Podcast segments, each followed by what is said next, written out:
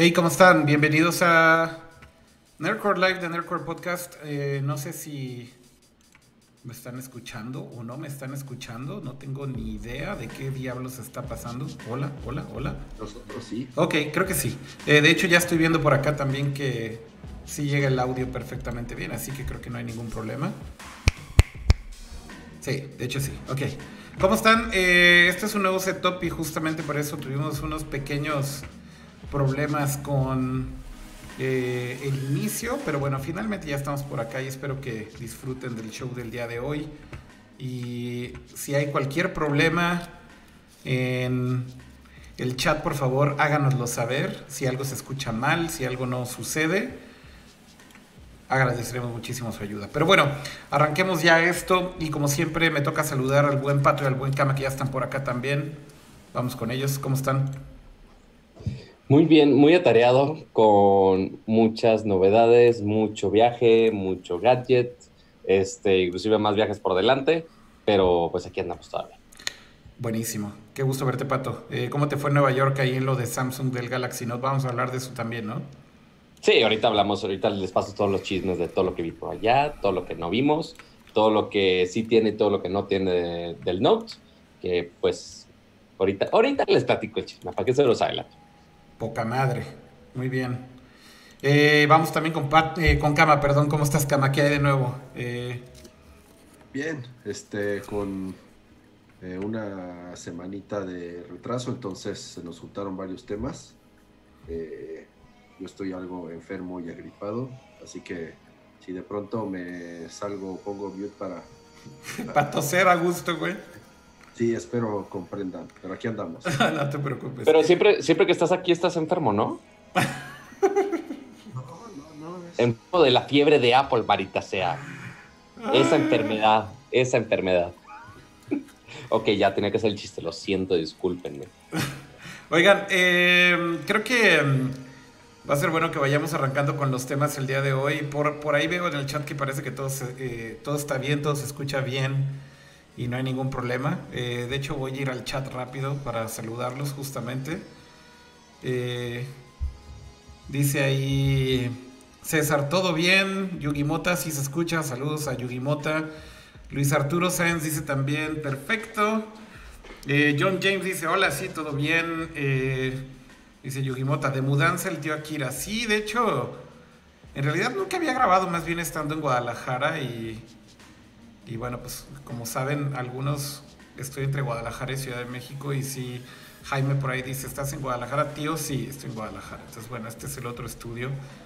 El otro estudio es el de la Ciudad de México, si es que reconocen los dos, pero bueno, aquí ya hay un setup también, así que supongo que... ¿Qué empresa con el estudio B?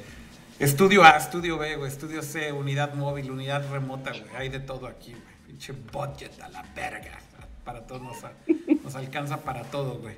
Em, no, en realidad nada más son solo dos setups y en realidad nunca había transmitido desde acá. De hecho, también no sabía si mi conexión iba a dar el ancho. He tenido muchos problemas con eso, pero bueno, creo que tengo un buen wifi y por lo menos eso creo que ayuda a que, a que funcione bien. Em, me da gusto que todo está chido. Eh, Igual nada más le voy a pedir a Cama que le suba un poquito a su micrófono porque parece que se escuchaba un poquito bajo, pero todo está bastante bien. Saludos a, todos los que están en el chat. Súbele poquito más, Cama, eh, para que te compense el que estás hablando bajito. Em, pero bueno, em, vamos a empezar con.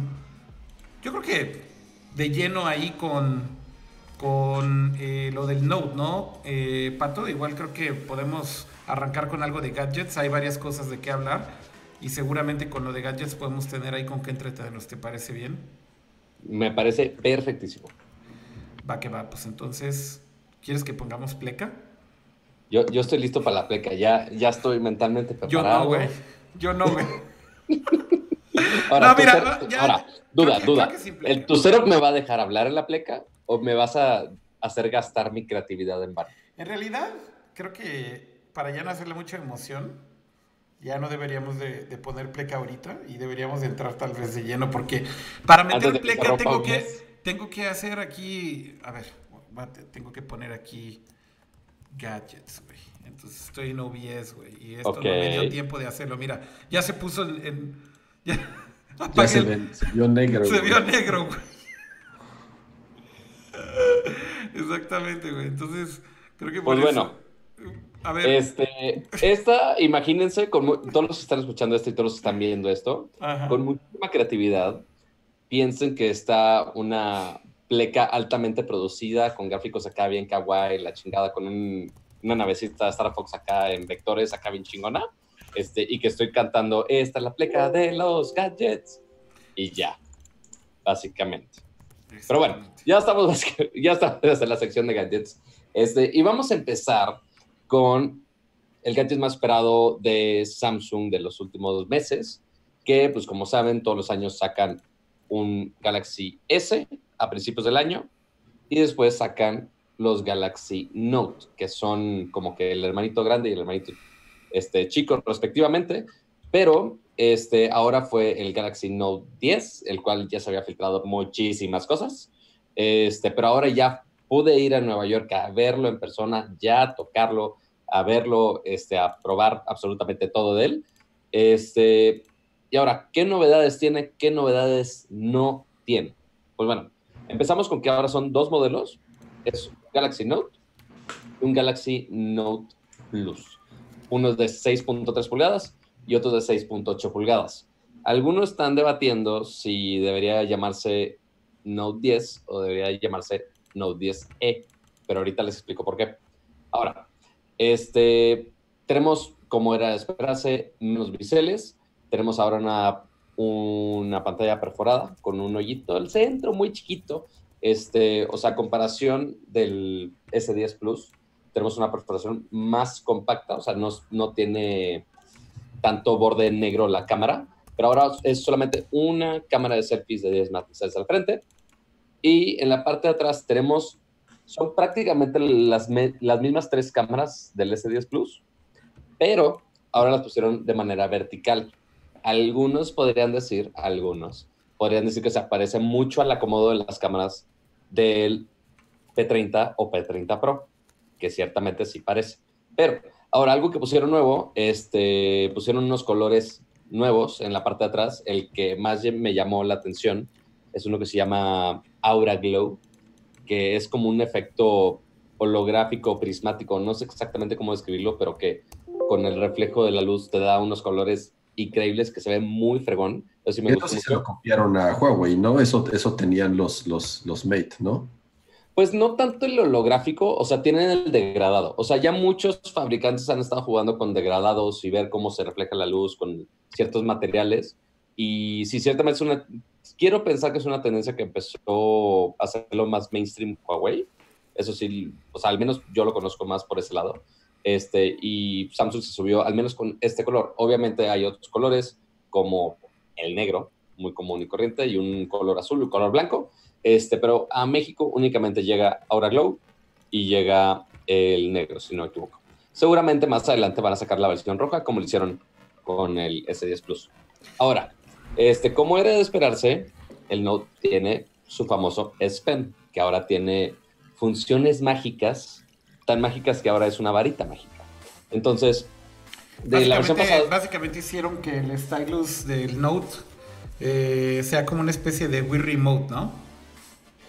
Algo así, porque sí tiene el sensor de 6 axis, pero pues no se usa tanto. Lo bueno es que ya abrieron el API para desarrolladores, entonces si Akira se vuelve loco y es fan del Note 10 y hace un juego para que se conecte con el S Pen, ahora ya podría hacerlo. Ahora, Not in your wildest dreams. Pues sí, ya le puedes decir a tu equipo, de, a ver, a la chingada, háganse, pónganse a hacer un juego del, del Note 10 aunque lo tengan 10 personas. Pero bueno, estaría muy cagado honestamente. Eh, pero bueno, lo que sí implementaron ellos es, aparte de los, como se conecta por Bluetooth, antes en el Note 9 podías simplemente o darle next a una presentación o picarle dos veces para que tome una foto, que cambie para la selfie, play y pausa alguna película, música, lo que quieras. Pero ahora agregaron un poquito de complejidad a esto con estos movimientos de seis ejes, como dices. Entonces, si le picas y lo mueves hacia el frente, cambias de modo, si lo más bien lo cambias de selfie a, a, la cámara principal, si lo mueves a los lados cambias de modo, si le haces hacia el, hacia el lado de un, es un gesto muy, es un gesto demasiado gimmicky, y te hace un, un zoom de punto uno, pero funciona. Este, la verdad y- es que todo lo que tiene que ver con los gestures del, del, del- ¿cómo se llama el, el stylus? No le quiero decir el stylus, tiene un nombre. Pen, Es pen. es pen. El S Pen. Em, Hasta acá más todo, todo lo que hace el S Pen se me Ujú. hace el gimmick más inútil Ah, de la claro. historia. O sea, siendo muy honestos, eh, y como ya lo he dicho aquí antes, a mí la verdad es que los Notes sí me gustan y me gustan muchísimo. Pero definitivamente siento que con el, con el Note 10 como que Samsung dijo, tenemos que ponerle algo nuevo, güey, como del lugar, güey. Y Claro. entonces es, invéntate cualquier madre. Y tenían ahí en el cajón esta tecnología ahí súper vieja, te digo que es literal como si fuera un Wiimote, poniéndole un giroscopio y un sensor de movimiento.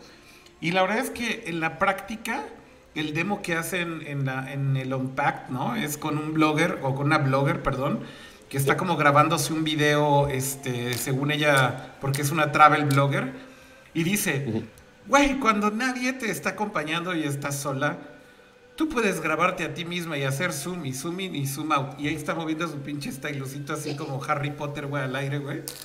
Y la neta es que dices, güey, no one is gonna ever use that stupid thing. O sea, hay, hay, esa, esa es la parte que sí digo, güey, cuando es gimmicky algo, es gimmicky. Y, y no hay manera de que lo rescates o lo, no sé, lo, lo justifiques, ¿no? Eh, yo creo que ese es el, el punto para mí. Y bueno, el, el- el- punto también para mí es que el Note no necesariamente todo, todo gira alrededor del S Pen, aunque ese era, se suponía antes, como su Exacto. valor agregado, ¿no? Sí, o sea, era el valor agregado de, oye, es Note porque pues, puedes tomar una Note, una nota en el Note, valga la redundancia. Pero este, por mucho tiempo se convirtió en, en lo que muchos pensaban en el powerhouse, así el mejor de lo mejor, este, lo más poderoso de Samsung. Eh, y en esta ocasión con estos dos modelos cambia un poco. Ahora, sí es muy poderoso, sí tiene el procesador nuevo, tiene el Exynos 9285, si no me equivoco, o 9825, perdón.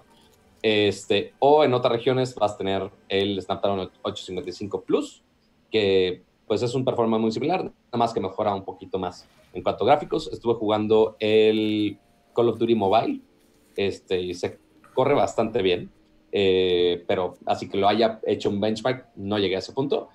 Ahora, cosas que cambian radicalmente aquí, porque muchos se van a quejar de Pero, esto. a ver, pero Más- para, para mí yo creo que lo más importante, Pat, es que lo comparemos con el S10, ¿no? O sea, si, si tú realmente haces como esta comparación con, o sea, Samsung con Samsung, ¿no? Tienes Ajá. el S10 que se lanzó apenas hace unos meses Sí. y ya está llegando ahora el siguiente flagship de Samsung, ¿no? Entonces, si tú dijeras, a ver, ¿cómo, cómo posicionarías a uno o a otro viendo que básicamente el S10 es un gran teléfono y dirías, ok, no compraste el S10, pero por esta razón sí te vas a comprar un Note. Una de las cosas que, por ejemplo, también más me dio risa el Note es, eh, le quitaron finalmente el puerto de audífonos, que creo que esto era algo que a, lo que a lo que Samsung este, le hacía demasiado alarde y de hecho tenían una campaña brutal eh, donde se mofaban acerca de- del iPhone porque no tenía puerto de audífono, ¿no? Entonces, de hecho, desaparecieron por completo eh, todos los comerciales y videos que estaban en YouTube de esa campaña. Obviamente los quitaron. Los quitaron, evidentemente, y lo cual se me hace también como, güey, eso es lo que pasa cuando atacas a alguien de manera directa y terminas en el mismo track. Seguramente eso le da muchísimo gusto a Jaime. Claro. Este, pero para mí un poco es, ¿cómo es que diferencias entre el Note y el, y el S10? Realmente, güey. Porque a mí me parece que son dos teléfonos que ya son demasiado similares. Ya Ah, la, claro. la- la línea que antes había eh, ya es, es muy delgada. Y yo creo que principalmente es por los tamaños de los teléfonos flagship, eh, que cada vez son, digo, en el caso del Galaxy, sí son más grandes y además tienen una versión eh, Plus, que yo ya no sé si la diferencia del Plus con el Note chico sea tanta. Yo creo que ya no es tanta. eh, supongo ya son casi iguales. Y aquí el tema es lo de la plumita. Si realmente la pluma te está dando un valor agregado y te da funcionalidades que con eh, un Galaxy normal no puedas hacer como para que valga la pena este, comprarlo eh, en, en- en ese tamaño y en esa versión. Ahora, ¿qué tan más caro cuesta? ¿Es, es, si es mucho más caro el Note al Galaxy S normal? No tanto, pero igual está raro. Te voy a decir por qué. Porque están estas dos versiones, ¿no? Sí, que eso también está chistoso, que haya dos Ajá. versiones, siendo Eh, que esto de las es dos versiones está muy una, raro, una pulgada de diferencia. Porque justo está el. Es el S10 Plus, o sea, es el más grande de los S10 y es de 6.4 pulgadas. Normalmente, automáticamente, nosotros al empezar Note, pensamos en un teléfono más grande todavía. Pero de hecho, el Note 10, el normal, es de 6.3 pulgadas. O sea, ya es más chico incluso. es- Ajá, exacto, es ligeramente más chico. El que sí es más grande es el Note 10 Plus. Pero ni Pero- una pulgada. No, nada.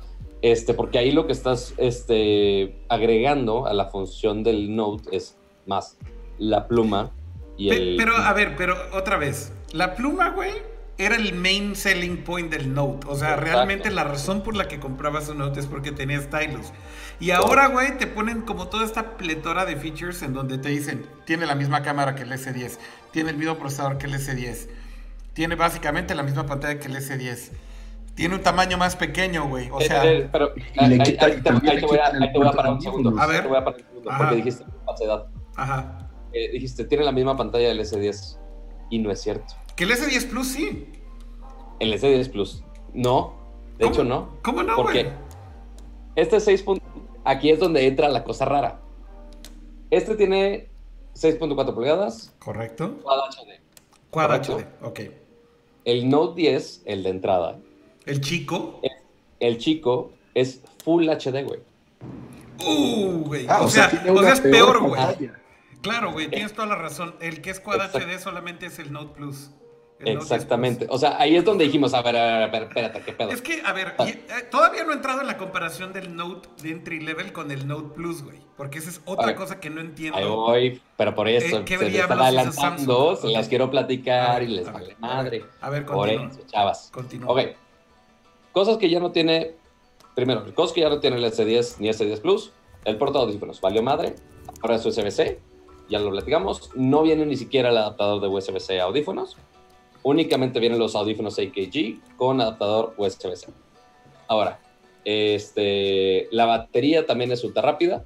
Ahora sube a los 45 watts, pero no te incluye en la caja. Muy similar a lo que hace Apple actualmente. Tiene su cargador rápido de 25 Aprenden, watts. aprenden lo peor de Apple, güey, básicamente. Ajá. En, en ese aspecto sí dije, mm, pero bueno, este, el de 45 watts igual, si quieres carga o ultra rápida, ahí está la opción. Este, y ahora, algo también extraño, micro SD también se va del Note 10. Pero el Note 10 Plus Es que, No, güey. pues va sí bien, man- ¿eh? sí Es que, a ver, güey, es, es lo que es, es a lo que me refiero con que ya no entiendo a Samsung, güey. O sea, Ajá, todo lo que hacía hablar de Samsung con el, con el, con el Note, correcto. tiene CD, tiene audífonos, tiene la mejor pantalla. Ahora el Note 10 entry level es no tiene nada de eso, güey. Exacto. Oh, Entonces, oh. por eso, Cuesta más que el S y cuesta más que el Galaxy. Eh, que el Plus, creo que, déjate lo confirmo, no estoy muy seguro. Pero según yo que el Plus están casi iguales. Pero entonces, ahora por eso hay mi duda. ¿Debería llamarse Note 10 o debería llamarse Note 10E y el otro es Note 10 normal? Pero, pues bueno, ahí la, ahí la duda existencial. Ahora, si quieres tú la expansión a micro SD, el, ah, ya la pantalla con QHD, y aparte, también quieres una cuarta cámara, porque esa es la única diferencia de la cámara en el Plus. Tienes las tres cámaras que ya tenemos del, del S10 Plus, y es, bueno, de todos los S10 básicamente, menos el S10C, pero tienes un sensor extra de time of flight o tiempo de vuelo. No sé si realmente sea la traducción directa. Ay, esa parte también quiero llegar con el, con el Note 10 Plus porque eso sí se me hizo bien chingón. Pero, pero no- Ahorita hablamos de las funciones no de video. spoileries, porque Sí hay, sí algunos, este... Pero sí, tiene, tiene- el, el Note 10 Plus tiene Time of Flight, el Note 10 normal no tiene Time of Flight y es una diferencia que no todo mundo va a apreciar, pero la verdad es que lo que mostraron se me hizo muy chingón. Pero a ver, continuemos con los specs. Correcto. Entonces, las principales dos diferencias físicas del Note 10 Plus, pantalla más grande, la resolución QHD y la opción de micro SD. Igual te jodes sin audífono, pero esos dos features Pro que uno esperaría de una serie Note únicamente se van a reservar para la versión Plus, además de que está la opción con el S10 Plus de los 12 GB de RAM, que ahí es donde realmente tienes el mayor performance de la vida. Esto, obviamente, con el procesador, también está muy feo. A ver, mira, aquí voy a poner nada más muy rápido para que todo el mundo lo pueda visualizar tal vez. Este, La comparativa rápida de los specs del, Note 10 y del Note 10 Plus. Y justamente podemos verlo tal vez todo en pantalla, ¿no? Ahí lo pueden ver, ¿no? Eh, pixel Density, como bien decías, menor. Eh, ya habíamos dicho justamente que también... Las que igual son 400 píxeles Está bien, pero tiene, pero, tiene, pero tiene menor, ¿no? Al final del día tiene menor. Correcto. Pero bueno, la resolución, eso sí está claro que es una diferencia grande entre uno y otro, ¿no? Uno es 2200, que es Full HD, y el otro es este, Quad, eh, Quad HD. Y bueno, las cámaras, ¿no? Son exactamente las mismas, salvo que eh, tiene el Time of Flight Sensor, el, el Plus. Los dos pueden grabar el mismo tipo de video en 4K. No tiene expansión de memoria el Note 10 normal. Tiene más RAM el Note 10 Plus. Eh, la batería es más ah, grande del Note 10 Plus. Y básicamente eh, se, acabó, pero es que aquí viene lo interesante, Pato. O sea, para mí justo es aquí cuando digo, a ver, güey, por 150 dólares, güey, como que, ¿cuál es la razón de existir, güey, del Note normal, güey? O sea, todo lo que era el Note, en realidad ahora es el Note 10 Plus. Y el Note es como una especie de teléfono rebajado, güey, pero que sigue costando 950 dólares, güey. O sea, la diferencia en precio no es tan grande como que lo que Samsung está diciendo es, la gente va a comprar el más grande y el más caro, güey. Mejor te compras un Galaxy S Plus. Sí, no, le están apostando 100% a esa versión que va a tener mucho mayor, o sea, ve, o sea, la versión de entrada del, del Note 10 Plus son 12 gigabytes. O sea, ya con eso es una máquina increíblemente poderosa este, y que puedes llegar hasta el tera de almacenamiento. Y también, este, o sea, el de entrada del Note 10 son solamente 6. O sea, duplicas el RAM, tienes más batería, tienes el puerto micro, este, micro SD, perdón. Eh, tienes un chingo de ventajas por 150 dólares más. Ah, ah, oye, a ver, Pato, eso, eso del RAM en Android a mí me saca de pedo. O sea, ¿Android de verdad necesita 12 gigas en RAM? de que lo necesita nadie necesita nada, pero de que se aprovechan sí se pueden aprovechar. O sea, desde la cantidad de aplicaciones abiertas hasta el qué tan rápido switcheas de apps de alto rendimiento a otro. Pero, este, o sea, para que te hasta, el procesamiento de información de la cámara también. Un iPhone tiene 3 gigas en RAM. Y jamás en la vida o he sabido de nadie que diga, güey, necesito que mi iPhone tenga más RAM porque no puedo abrir más aplicaciones es otro sistema operativo. O sea, ya sé que o sea, eh, entiendo, entiendo, pero lo que voy es, pero incluso en Android, o sea, en Android también con Android. No, en Android sí se aprovecha. Sí se aprovecha, cabrón. La neta sí. O sea, quizá para llegar a 12, quizás nos la estamos mamando un poco. O sea, el, si no me equivoco, este debe tener 8. Ya no sé ni cuántos tiene la cosa que traigo en la mano. Este, pero, güey, con 8 GB de RAM haces maravillas. Ya si estás corriendo apps muchísimo más pesados y demandantes o que quieres que bootee muchísimo más rápido, o sea, inclusive con, con el S10 Plus, el que cargue, no sé, Fortnite, tarda rato. O sea, no, no así de mil horas, pero sí te da tus loading times que sí son frustrantes para algunos. Y quizá con, el, con un poquito más de RAM podría tener mejor performance en eso. Pero de ser necesario, no es necesario pero de que se puede usar, se puede usar definitivamente. Oigan, este, algo me estaban diciendo por ahí en el chat que mi micrófono se escucha medio culero. Ahorita ya le cambié algo en el stream. Más bien se escucha un poco de eco, porque a diferencia del otro cuarto, ahí no, no lo tienes bien aislado, pero la calidad no es, según yo, no es mala, solo se escucha eco. Bueno, igual ahorita ya cambié algo aquí en OBS a ver si mejoró un poco, porque creo que de hecho por alguna razón creo que estaba prendido el micrófono interno de la lápiz. Ahora ya estoy usando el micrófono externo, que sí tengo un micrófono externo aquí USB, entonces debería de haber mejorado un poco. A ver, ahorita que me digan en el chat. Perdón por interrumpir. Este, igual si lo acercas un poquito a ti, quizás se, reduzca un poco el eco. Ya estoy súper pegado, entonces creo que si me acerco más ya se va a saturar tal vez. Ok, bueno. puedes pegar así. oh, güey. Eh, pues bueno, esas son las principales diferencias de los dos. Por esos features que se pierden en el Note 10 eh, regular, como la expansión de micro SD la pantalla Full HD y pues la cámara extra, eh, quizás no necesitamos, pero igual algunos debaten si es Note 10 o debería ser un Note 10 E o una versión como rebajada del Note 10. Pero bueno, ambos van a estar disponibles eh, dentro de unas tres semanas aproximadamente acá en México. Únicamente van a estar en dos colores, este, pero igual viene el, el Aura Glow, que igual a mí me gusta muchísimo, se ve increíble. Este, pero aparte de todos estos este, cambios de hardware, también hay algunos cambios de software. Este, algunos que yo sé que a Akira les, le interesa muchísimo es con el Note 10 Plus y este sensor 3D, que aparte de ayudarte para hacer el modo retrato o el fondo borroso este, de las fotos y también durante video, este, anunciaron una nueva función mientras Akira se desespera y se quita los audífonos. Una nueva función en la cual tú puedes escanear objetos en 3D. Igual, ya lo habíamos visto en un teléfono de otra marca y ahora lo vemos en el Note 10 que con el sensor de tiempo de vuelo, no sé, pusieron un ejemplo de un peluche, tú vas alrededor del objeto y ya se recrea ese objeto este, en tercera dimensión en tu celular. O sea, es como un escáner 3D, pues. Sí, es un escáner 3D y que lo hace en cuestión de segundos, está cañón.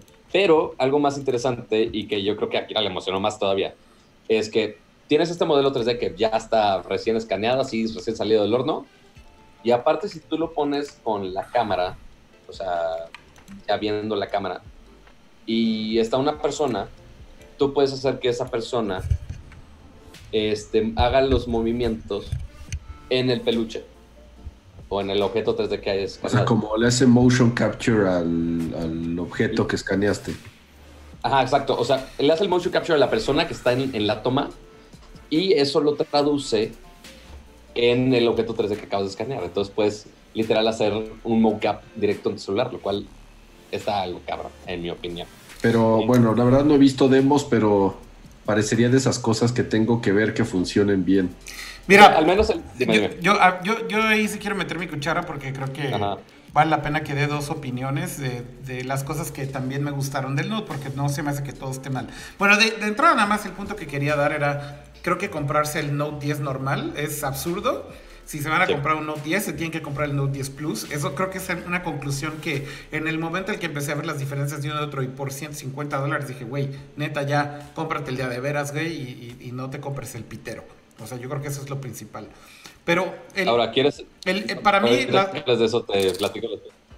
A ver, déjame primero decir entonces cuáles son las cosas que sí me gustaron, porque justo era la primera, decir que en el Note 10 Plus, justamente con lo que están logrando con el Time of Flight Sensor, eh, las aplicaciones de realidad aumentada, la verdad es que siento que es de donde más le podrían sacar eh, jugo a este sensor. Y justamente el primer demo que hacen con el Time of Flight Sensor es esta especie de escáner en 3D.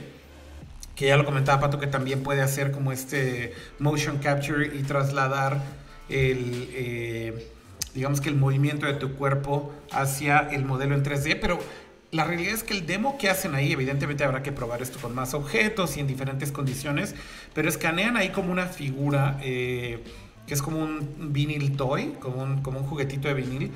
Lo escanean simplemente girando alrededor. De hecho, como que la interfaz, de hecho, se parece mucho a cuando haces el escaneo de Face ID, ¿no? Te va marcando como en dónde tienes que escanear. Y lo hacen realmente en 10 segundos, ¿no? Le dan la vuelta al juguete y una, y una vez que termina, básicamente te genera ese modelo en 3D. Y la verdad es que el modelo en 3D se veía con mucho nivel de detalle, ¿no? Este, tienen ahí ya el modelito en la pantalla y lo empiezan a mover y a rotar. Y wow, o sea, el resultado es como, no mames que funciona así de bien, güey. Y de verdad sí quiero ponerme a escanear cosas con esa cosa. Este, y luego justo hacen este demo, que ese sí ya se me hizo muy gimmicky, que es que le ponen el esqueleto al modelo que acabas de escanear en 3D usando motion tracking con una persona que esté en el cuadro, entonces la persona se está moviendo y el movimiento lo están trasladando al muñequito que acabas de hacer, o sea, le pone un como rig automático al modelo en 3D y entonces justo empiezas a trasladarle la animación de la persona al modelo en 3D. Todo eso está bien. Que hace unos años eso estaba increíblemente complicado de hacer y sin A ver, sí, pero, pero hoy en día es un chiste. A ver, o sea, también es una tecnología que desde que tenemos Kinect, y el Kinect tiene años y años y años, existe, entonces también ya no es tan impresionante. A ver, eso, eso sí, insisto, eso se me hizo súper gimmicky. Es como, ¿en qué situación, güey, te vas a poner a animar, güey, una pinche botella de coca que escaneaste en 3D, güey? O sea, la neta, ¿qué tipo de contenido quieres hacer con eso? Pero más allá de esto, a mí me encantaría ver qué es lo que se va a poder hacer con este sensor de time of flight, por ejemplo, con AR Core. Eh, yo creo que si combinamos justamente ese sensor, porque lo que hace realmente el time of flight sensor, para los que no ubican como la definición técnica de qué es, se, llaman time of flight sensor porque básicamente lo que miden justamente es eh, el tiempo que toma la luz en ir y regresar o ir y rebotar. Por eso es el time of flight, el, el tiempo de vuelo de ese haz de luz eh, eh, en lo que va de ida y, llega de regreso y con eso básicamente calculan la distancia. ¿De qué sirve? E, ese es el nombre, ¿no? Pero bueno, entonces el, la, la, función de los Time of Flight Sensor básicamente es poder medir la distancia de una manera muy precisa y evidentemente si puedes medir la distancia de una manera muy precisa, también puedes estimar un modelo en 3D a partir de eso. Entonces lo que hacen es que justo al proyectar estos haces de luz y tener el rebote, puedes crear geometrías en 3D de un cuarto, a lo mejor medio a modo estimado, mucho más preciso que por ejemplo los algoritmos tradicionales de detección de planos, como por ejemplo cuando pones un efecto de Snapchat o Facebook en un plano, ¿no? O que pones como un objeto en una mesa, o inclusive con ARKit o ARCore que simplemente detectan la mesa. Ese es un tipo de algoritmo distinto, que nada más por usar la terminología también se llama SLAM.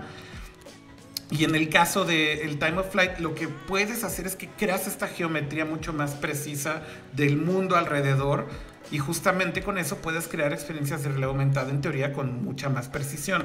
Entonces, el tema acá es, todo eso se oye increíble en papel, pero el tema es, ¿realmente para qué te va a servir en la práctica? En la práctica lo único que mostró Samsung es, puedes escanear objetos en 3D, la teoría es que debería funcionar mejor con AR Core, y probablemente la otra aplicación que es muy clara, que evidentemente tiene mejores resultados, es que se utiliza para el Portrait Mode, que por cierto, agregar este tipo de bokeh o boca, eh, que es que se desenfoque el fondo eh, del sujeto, también funciona en video en el caso del Note 10, a diferencia de, por ejemplo, me parece que en el S10 eso no funciona, ¿no? O sea, básicamente e, es un feature especial, ¿no, Pato? Creo que cuando grabas en video sí le puedes poner el bokeh para que se vea con, con el, el, fondo fuera de foco y eso es justamente usando también el time of flight. Exacto. O sea, bueno, eso también lo puede hacer el Note 10, pero obviamente con el Time of Flight se aprovecha muchísimo más y te lo da con un detalle muchísimo mucho más, más comparación del anterior, ¿no? Pero sí, básicamente los dos tienen este nuevo feature. Como, como gadget, a mí, insisto, lo que más me emociona sí es que tengo un Time of Flight Sensor de ese, de ese nivel y de esa calidad y fue lo que más dije, wow, esto está padre. Todo lo del stylus me dio lo mismo. La pantalla y el tamaño del grande se me hizo ¿Y los efectos de realidad aumentada de la pluma? ¿Cuáles efectos de realidad aumentada de la pluma? A ver, eso sí no recuerdo. Otra, otra de las nuevas funciones del S Pen es que ahora puedes dibujar en realidad. Ah, los doodles en AR. Tienes toda la razón. Doodles. Entonces, una, hay dos maneras. Uno, no sé si usaron una app que se llama Just Align de Google, este, que tú literal puedes dibujar líneas en el aire este, y están traqueados ahí espacialmente en tu cuarto donde lo estás dibujando. Bueno, eso lo hicieron exactamente igual con el Note 10, entonces tú puedes estar con el stylus. En un área, detecta la superficie, detecta tu área, entonces tú puedes dibujar de diferentes colorcitos y estilos, lo que quieras, con el S Pen y estás dibujando ese objeto en tu espacio y tú te puedes mover alrededor y va a estar ese objeto ahí mismo, que está cool. Y la otra este, de estos AR Doodles es cuando detecta una cara, tú puedes dibujar algo, esto en realidad aumentada con el S Pen, y traquea la cara. Entonces yo me puedo, le puedo dibujar, no sé, una corona, un bigote a una persona, lo que quieras. Y no importa que mueva su cara, ese dibujo va a seguir su cara. Entonces, eso es un poquito también otras funciones de realidad aumentada. El, el, tema de los doodles en AR, te voy a decir por qué ni siquiera me lo grabé y tampoco lo menciono como un killer feature. La realidad es que hacer doodles en, en AR no necesitas tener un, un, Note para hacerlo. Hay un montón de apps en iOS para hacer doodles en AR y lo mismo en Android con AR Core. Entonces, la verdad es que esa parte sí dije, eh, ok, o sea, lo único distinto es que en lugar de que uses el dedo usas el stylus y está un poquito más cute.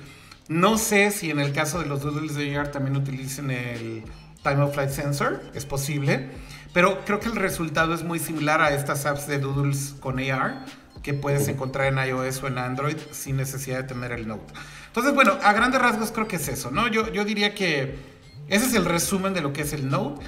Es un buen teléfono, sí, sí es un buen teléfono. Creo que si no te compraste el S10, puede ser una buena opción que te compres el 10, pero cómprate el 10 Plus. O sea, si ya le vas a entrar, entra el día de veras, no cometas el error de, comprarte el más, el más piñatón. Y yo creo que también ahí en la otra parte clave es decir, eh, que el, precio en México, no sé cuál va a ser, güey, pero supongo que el de... Yo sí lo sé. A ver, dinos los precios en México. Ok, Precio de México, amárrense, amárrense, porque está, está cañón. El Note, el Note 10 va a costar 23 mil pesos. O sea, el Note pedorro que nadie se debe de comprar. 23 mil pesos. Ok. El Galaxy Note 10 Plus. Agárrate de la silla, hermano. Va a estar por 27 mil 999 pesos. Pon, el, pon por favor el meme de puta, qué ofertón. Es el mejor de todo. Oye, Cama, a ver, ¿cuánto, cuánto cuesta? ¿27 mil qué? 28 mil cerrados, básicamente. Ok, 28 mil. ¿Cuánto cuesta, ¿Cuánto cuesta un iPhone XS Max en México hoy en día, Cama? Más o menos igual, ¿no? La menor idea. Pero más o menos es como ese precio. ahora no Creo que cuesta, no, no, cuesta creo que 20, 24. A ver. No, no, no, no, no, el Plus, güey. El Plus.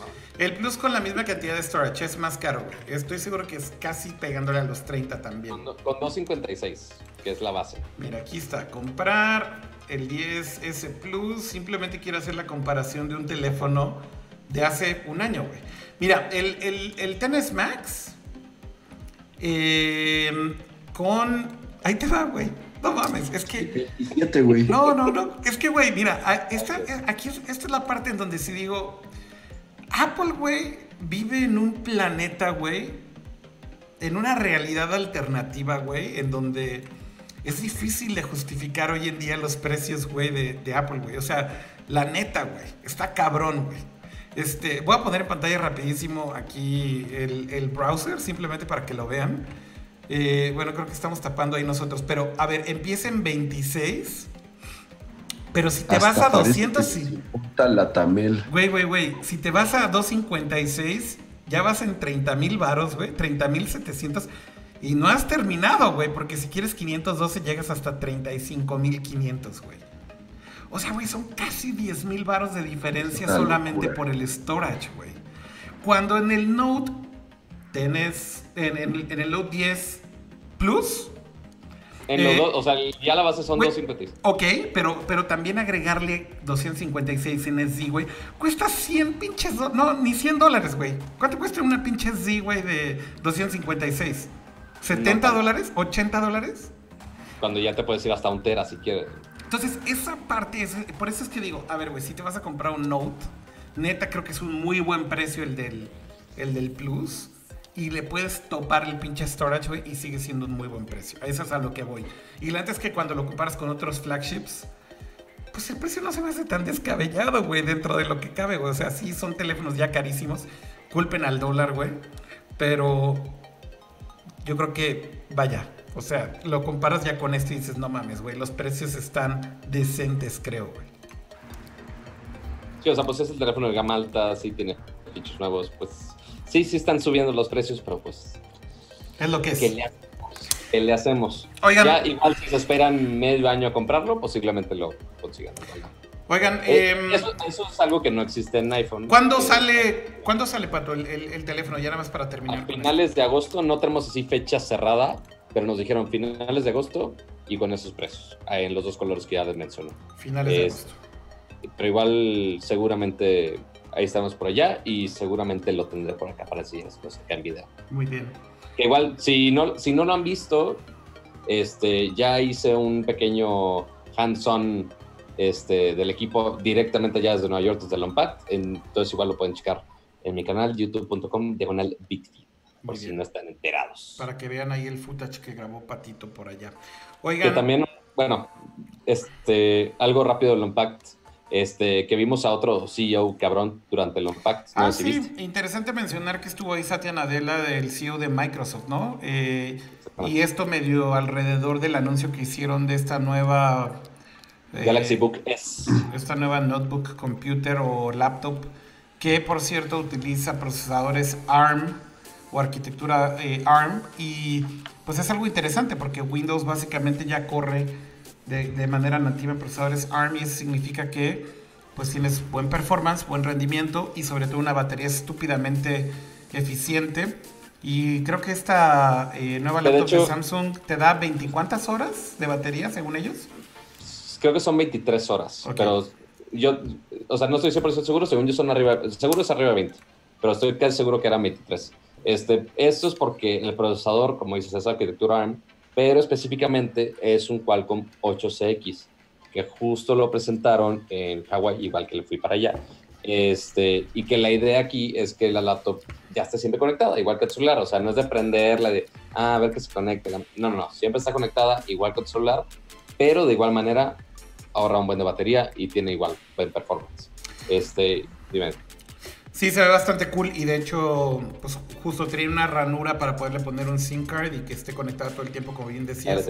Pero yo creo que el selling point principal, pues sí es justo el tema de que tiene esta batería que se supone dura muchísimo, ¿no? Sí. Sí, definitivamente. Aparte que pues, también tiene un display increíble. O sea, sí tiene algunas funciones muy padres. Lo demás este, del partnership de Microsoft se me hizo una mamada, ¿no? Así, este... Así de, güey, vean cómo funciona Outlook en el Note. Y era así de, güey, o sea, es la misma puta app que puedes usar en Android y en iOS. que fue lo especial del Note? Absolutamente nada. Eh, digo, básicamente hablan de un partnership mucho más profundo y demás. De acuerdo con lo de la laptop, ¿no? Pero creo que fue más un poco faramaya que, que, realmente lo que, lo que fue en anuncios. Eh, por ahí también algo interesante es que ahora el Note 10 soporta DeX que es este, esta interfaz para que puedas ver tu teléfono con una interfaz como de desktop, eh, tanto en PC como en Mac. Así que simplemente lo conectas a tu computadora y pues, puedes ver ahí tu teléfono como si fuera tal cual una interfaz ahí de, de escritorio, ¿no? Exacto. O sea, ya que se puede integrar con Mac ya es una gran ventaja y que no tenga tanto pedo que no tenga que aprender una, una Windows NAS para poder usar esos features. Es correcto. Oigan, eh, ¿quieren que hablemos de algunos otros temas? Ya pasamos a otra cosa porque ya hablamos del Note como 40 minutos, así que entre el setup y todo, yo creo que sí fueron como media hora de Note y podemos ya hablar de otros temas por ahí. ¿Por qué no tocamos rápido el tema de Ninja? Que creo que fue algo que se nos fue de la semana pasada y que evidentemente dio mucho de qué hablar, Kama. No sé si quieres abordar todo este tema primero. Sí, es, es una historia como eh, que se ha desarrollado en varias partes. Este Justo la semana pasada, Ninja, obviamente supongo muchos lo conocen, es uno de los streamers más famosos y más grandes que hay en, en, Twitch, eh, anunció que justamente deja esa plataforma para irse a Mixer. Mixer es eh, igual una plataforma para streamear principalmente videojuegos, pero que es de Microsoft, eh, así como Sabemos que, Twitch es de Amazon. Entonces, eh, Microsoft ya llevaba cierto tiempo eh, adquiriendo talentos, si le podemos llamar así, o produciendo o patrocinando ciertos streamers para que se volvieran exclusivos de la plataforma. Correcto. Eh, el tema es que justamente pues se llevaron a la principal estrella de, Twitch, ¿no? Y, evidentemente uno de los streamers yo creo que más famosos que hay ahorita en, el mundo. Entonces, obviamente hizo mucho ruido, de cierta forma también fue medio criticado, se podría decir, porque prácticamente él pues hizo su carrera en Twitch, tenía muchos años streameando en Twitch, entonces... Eh, de cierta forma sí se criticó un poco que, que cualquiera podía llegar, pues en este caso Microsoft o alguna empresa que tenga los medios, eh, darle una lana y pues decirles ahí se ven, ¿no? Gracias, gracias por, por nada y, hasta nunca. Y además es, es un tema de exclusividad, o sea, ellos ya no pueden streamear en, en, ninguna otra plataforma. Correcto. Entonces, eh, bueno, obviamente esto hizo mucho ruido en la, en, la comunidad porque también empiezan, de por sí ya había ciertas críticas, bueno, eh, cada quien lo, lo, ve de forma diferente, ¿no? Este, que sí, a él, por ejemplo, hubo un evento de Call of Duty hace unos meses y a él justamente por streamear el juego en, en el día de la presentación, se dice que le pagaron un millón de dólares por estarlo streameando, ¿no? Entonces otros Twitchers medio se quejaron de que a ellos pues, no se les daba la, misma este, importancia, pero bueno, al final del día es, eh, así es el mercado y es, es como si un futbolista se quejara de que Neymar ahorita vale 200 millones de euros, pero pues, bueno, porque, porque es Neymar, ¿no? Y si alguien lo quiere pagar, lo va a pagar. Yo creo que lo mismo sucede aquí. El tema es que se escaló cuando justamente hace unos días Twitch aprovechó el canal de Ninja que todavía seguía vivo. En teoría, cuando se fue Ninja, cerró su canal de Twitch. Bueno, lo, dejó, lo dejó. Lo, dejó. Lo dejó así, ¿no? O sea, no, no lo cerró, güey. No lo cerró como tal, pero lo dejó pues apagado, ¿no? Bueno, pero ¿cómo? No lo puedes apagar, güey. O sea, no hay un estatus en Twitch que te deje apagar el canal. O sea, nada más dejó sin subir contenido. Exacto, dejó de transmitir. Ah, o sea, estaba en offline siempre, pues. Sí. Entonces, eh, evidentemente era un canal que seguía recibiendo muchas visitas, supongo por gente medio distraída o simplemente porque todavía, este, por, por, por tema de SEO, mucha gente seguía llegando ahí. Y entonces lo que hizo Twitch fue, primero dos cosas, promover otros Twitchers, otros streamers en ese canal. Pero lo curioso es que el domingo anterior o el fin de semana anterior dejaron corriendo por varias horas unos streams de pornografía, Ajá. Que, se, que evidentemente están súper prohibidos, pero que también lo que dice Ninja es que casi casi lo hicieron a propósito. Él ya salió después a dar un, stage, un, statement, entonces decían que eh, no, no, que lo hicieran a propósito, pero que qué conveniente que en su canal hayan dejado durante varias horas correr pornografía cuando es algo que casi casi por algoritmo de inmediato se elimina y se cierra. Exacto. Entonces ya, bueno, ya después este, salió eh, eh, Twitch a dar una declaración, Incluso algunos empleados después dieron eh, anónimamente em, eh, eh, algunas declaraciones de que ellos estaban enterados de que esto estaba pasando y que por órdenes les dijeron que siguiera corriendo. Entonces, insisto, ¿no? Se hizo como tal vez mucho ruido por este tema y, y, sobre todo por varias cosas, ¿no? Primero, imagínense eh, eh, cuánto está pagando Microsoft, cuánto le debe haber pagado Microsoft a Ninja para llevar su, su canal a Mixer. Y, este, y también si esos son los métodos adecuados, yo no estoy tan convencido o, hasta qué punto va a funcionar que ese sea el, el, el, modelo adecuado para estas plataformas de streaming, pues tal cual a billetazos llevarse a los streamers y, este, y si esto va a causar que la gente tal cual se mueva de una plataforma a otra, o, a lo mejor lo hacen solamente por un rato, no lo sé, pero bueno, esto es algo que, que sí se nos pasó la semana pasada, que no hubo, no hubo show, y, creo que fue algo, algo importante. ¿Cómo podríamos, digo, y, si vamos discutiendo como parte por parte de esto, ¿no? ¿Cómo lo podríamos abordar? Para mí lo principal es ver cómo en Estados Unidos por lo menos, eh, la verdad es que Mixer es una plataforma que prácticamente nadie conocía, güey. Este, o sea, es increíble cómo nosotros igual la tenemos ubicada porque es de Microsoft y lo que quieras. Pero literal, los números de Mixer en Estados Unidos antes de este deal de Ninja eran terribles. Eh, de hecho, si tú comparabas el tráfico total de Twitch contra el de Mixer, estábamos hablando de que más o menos el tráfico era 100 a 1, güey.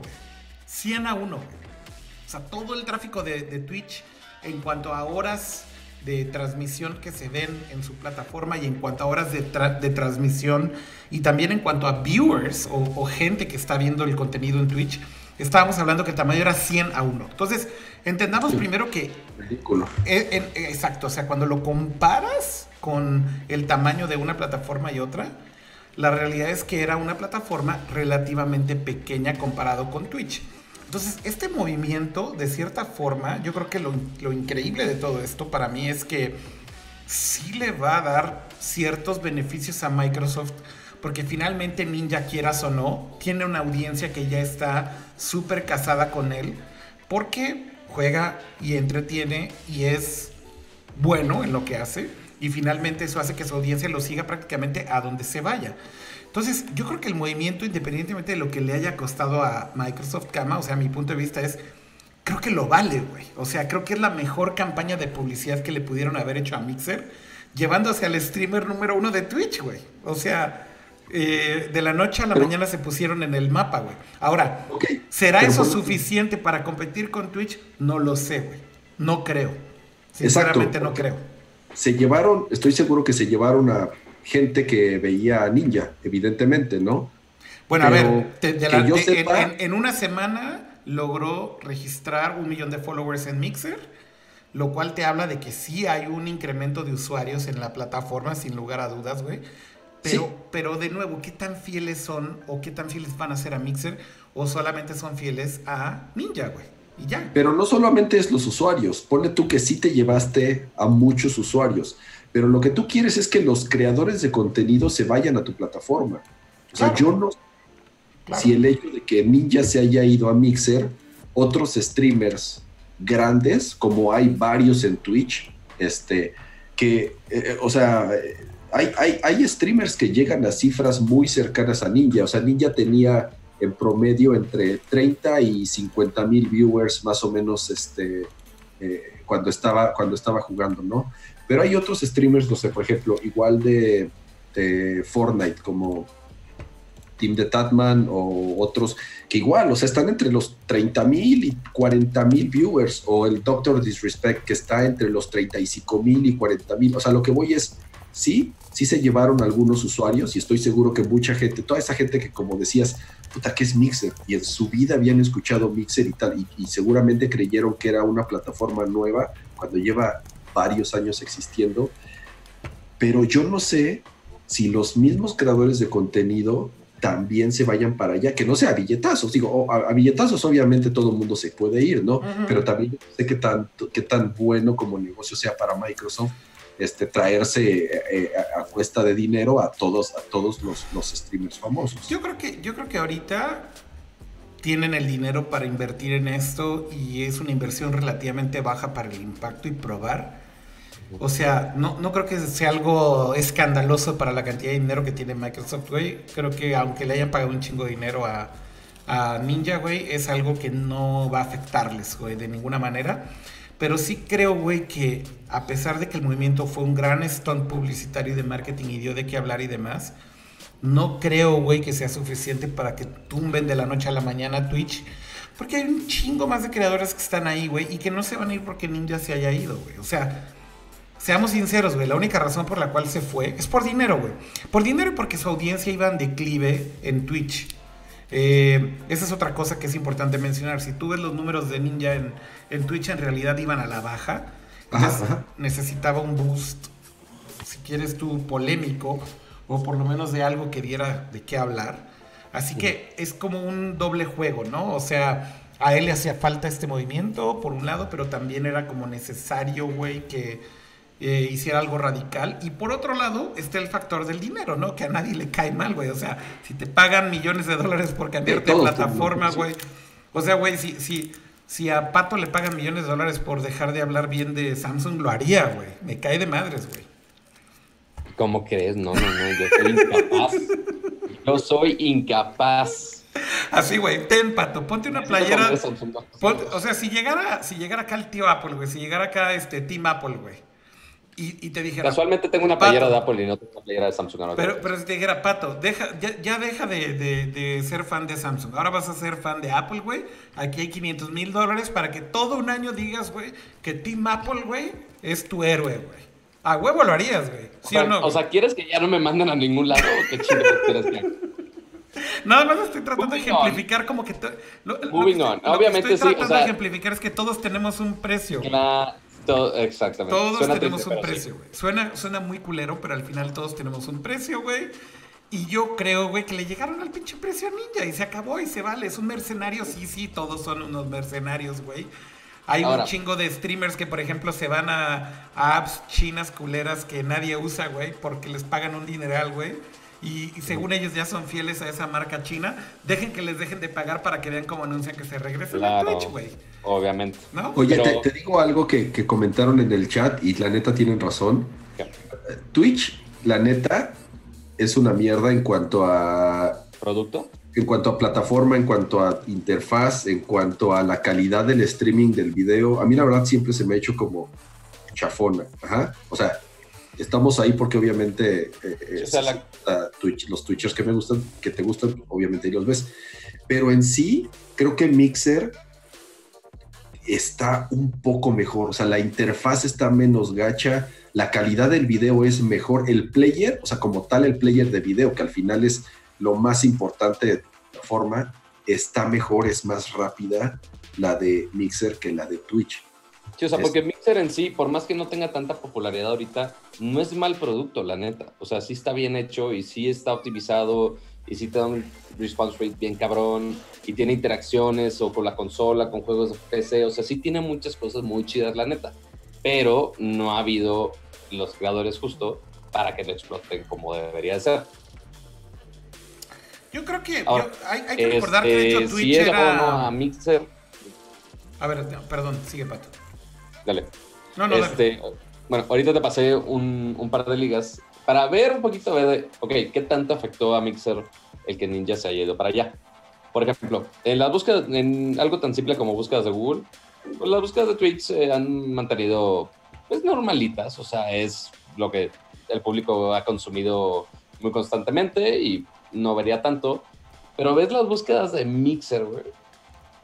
Y en algún punto fueron más grandes que las de Twitch. En algún punto significa. Que seguramente fue que únicamente cuando fue el anuncio de que Ninja se iba para allá.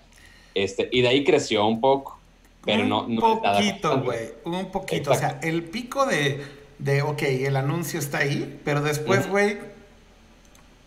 No, güey. Ahora, ok, ahora, vámonos al segundo link. Vamos, salud. Vámonos al segundo link que te mandé. Pero lo muteé.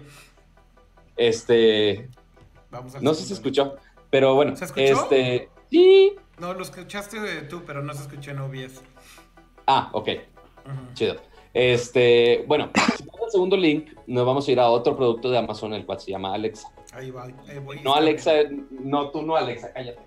Este, de esto, callar al, al, al, eco. Este, no, Alexa para el traffic rank y, como eh, para análisis de tráfico de sitios el web. tráfico de sitios web, principalmente. Este, y pues aquí hay información de Mixer. De hecho, así empezó, de hecho, así empezó Alexa, por cierto, para los que no sabían. El nombre Alexa Amazon lo empezó a usar con esta herramienta de analytics para medir tráfico de sitios web y eventualmente decidieron que así se va a llamar el asistente también. Exactamente. Este, entonces, en el eh, Twitch sigue muy parejo. De hecho, están en el número como 28. Están exactamente en número 27 de nivel global, que obviamente está muy cabrón. Y Mixer, obviamente, pues no está en esos números, pero subió del lugar 2620 ahorita 1766.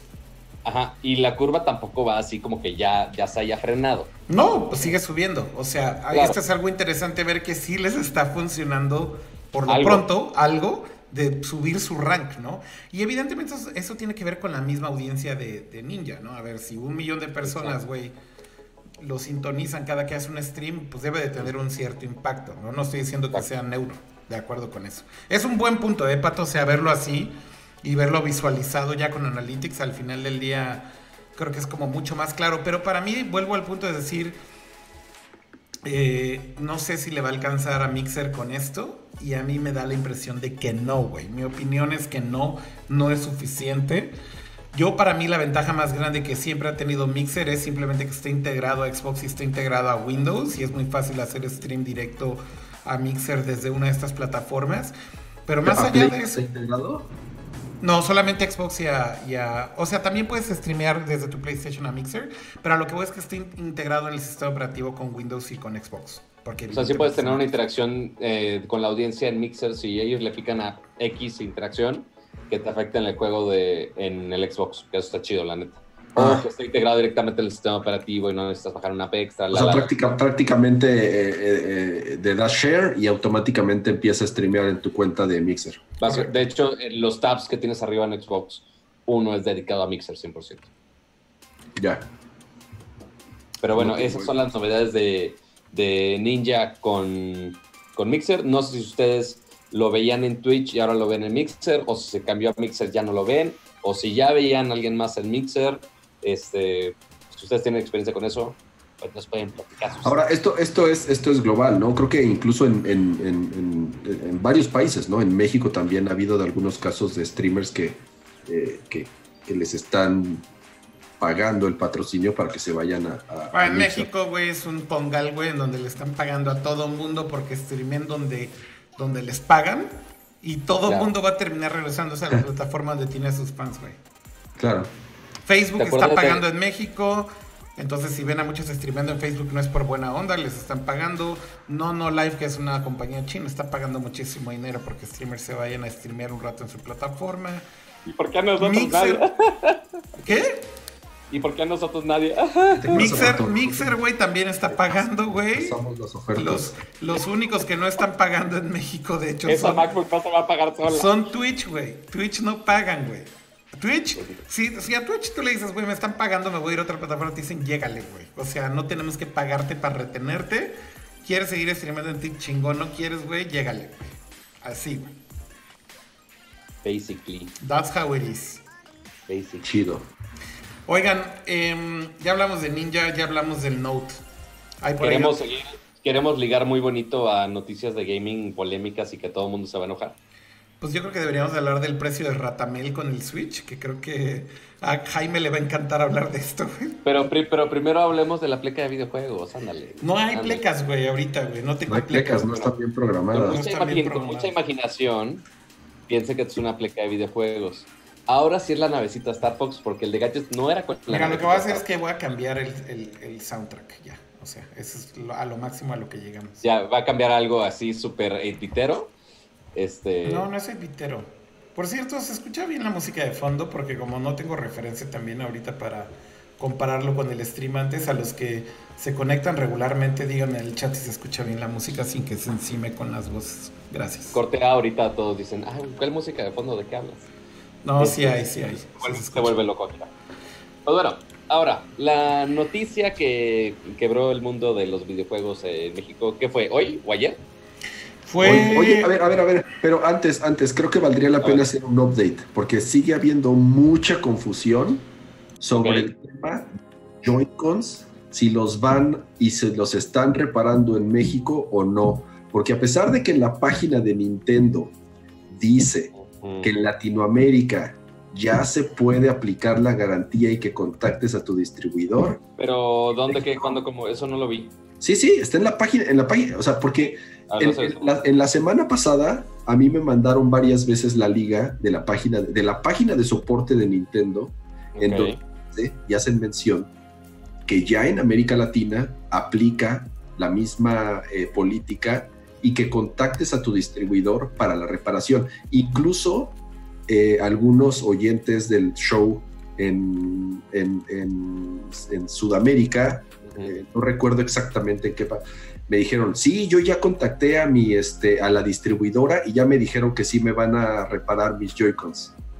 Entonces nos entró la duda de que en México, en algún, en, en un medio, creo que fue en paréntesis, eh, publicaron una nota de que en México ya estaba aplicando la garantía.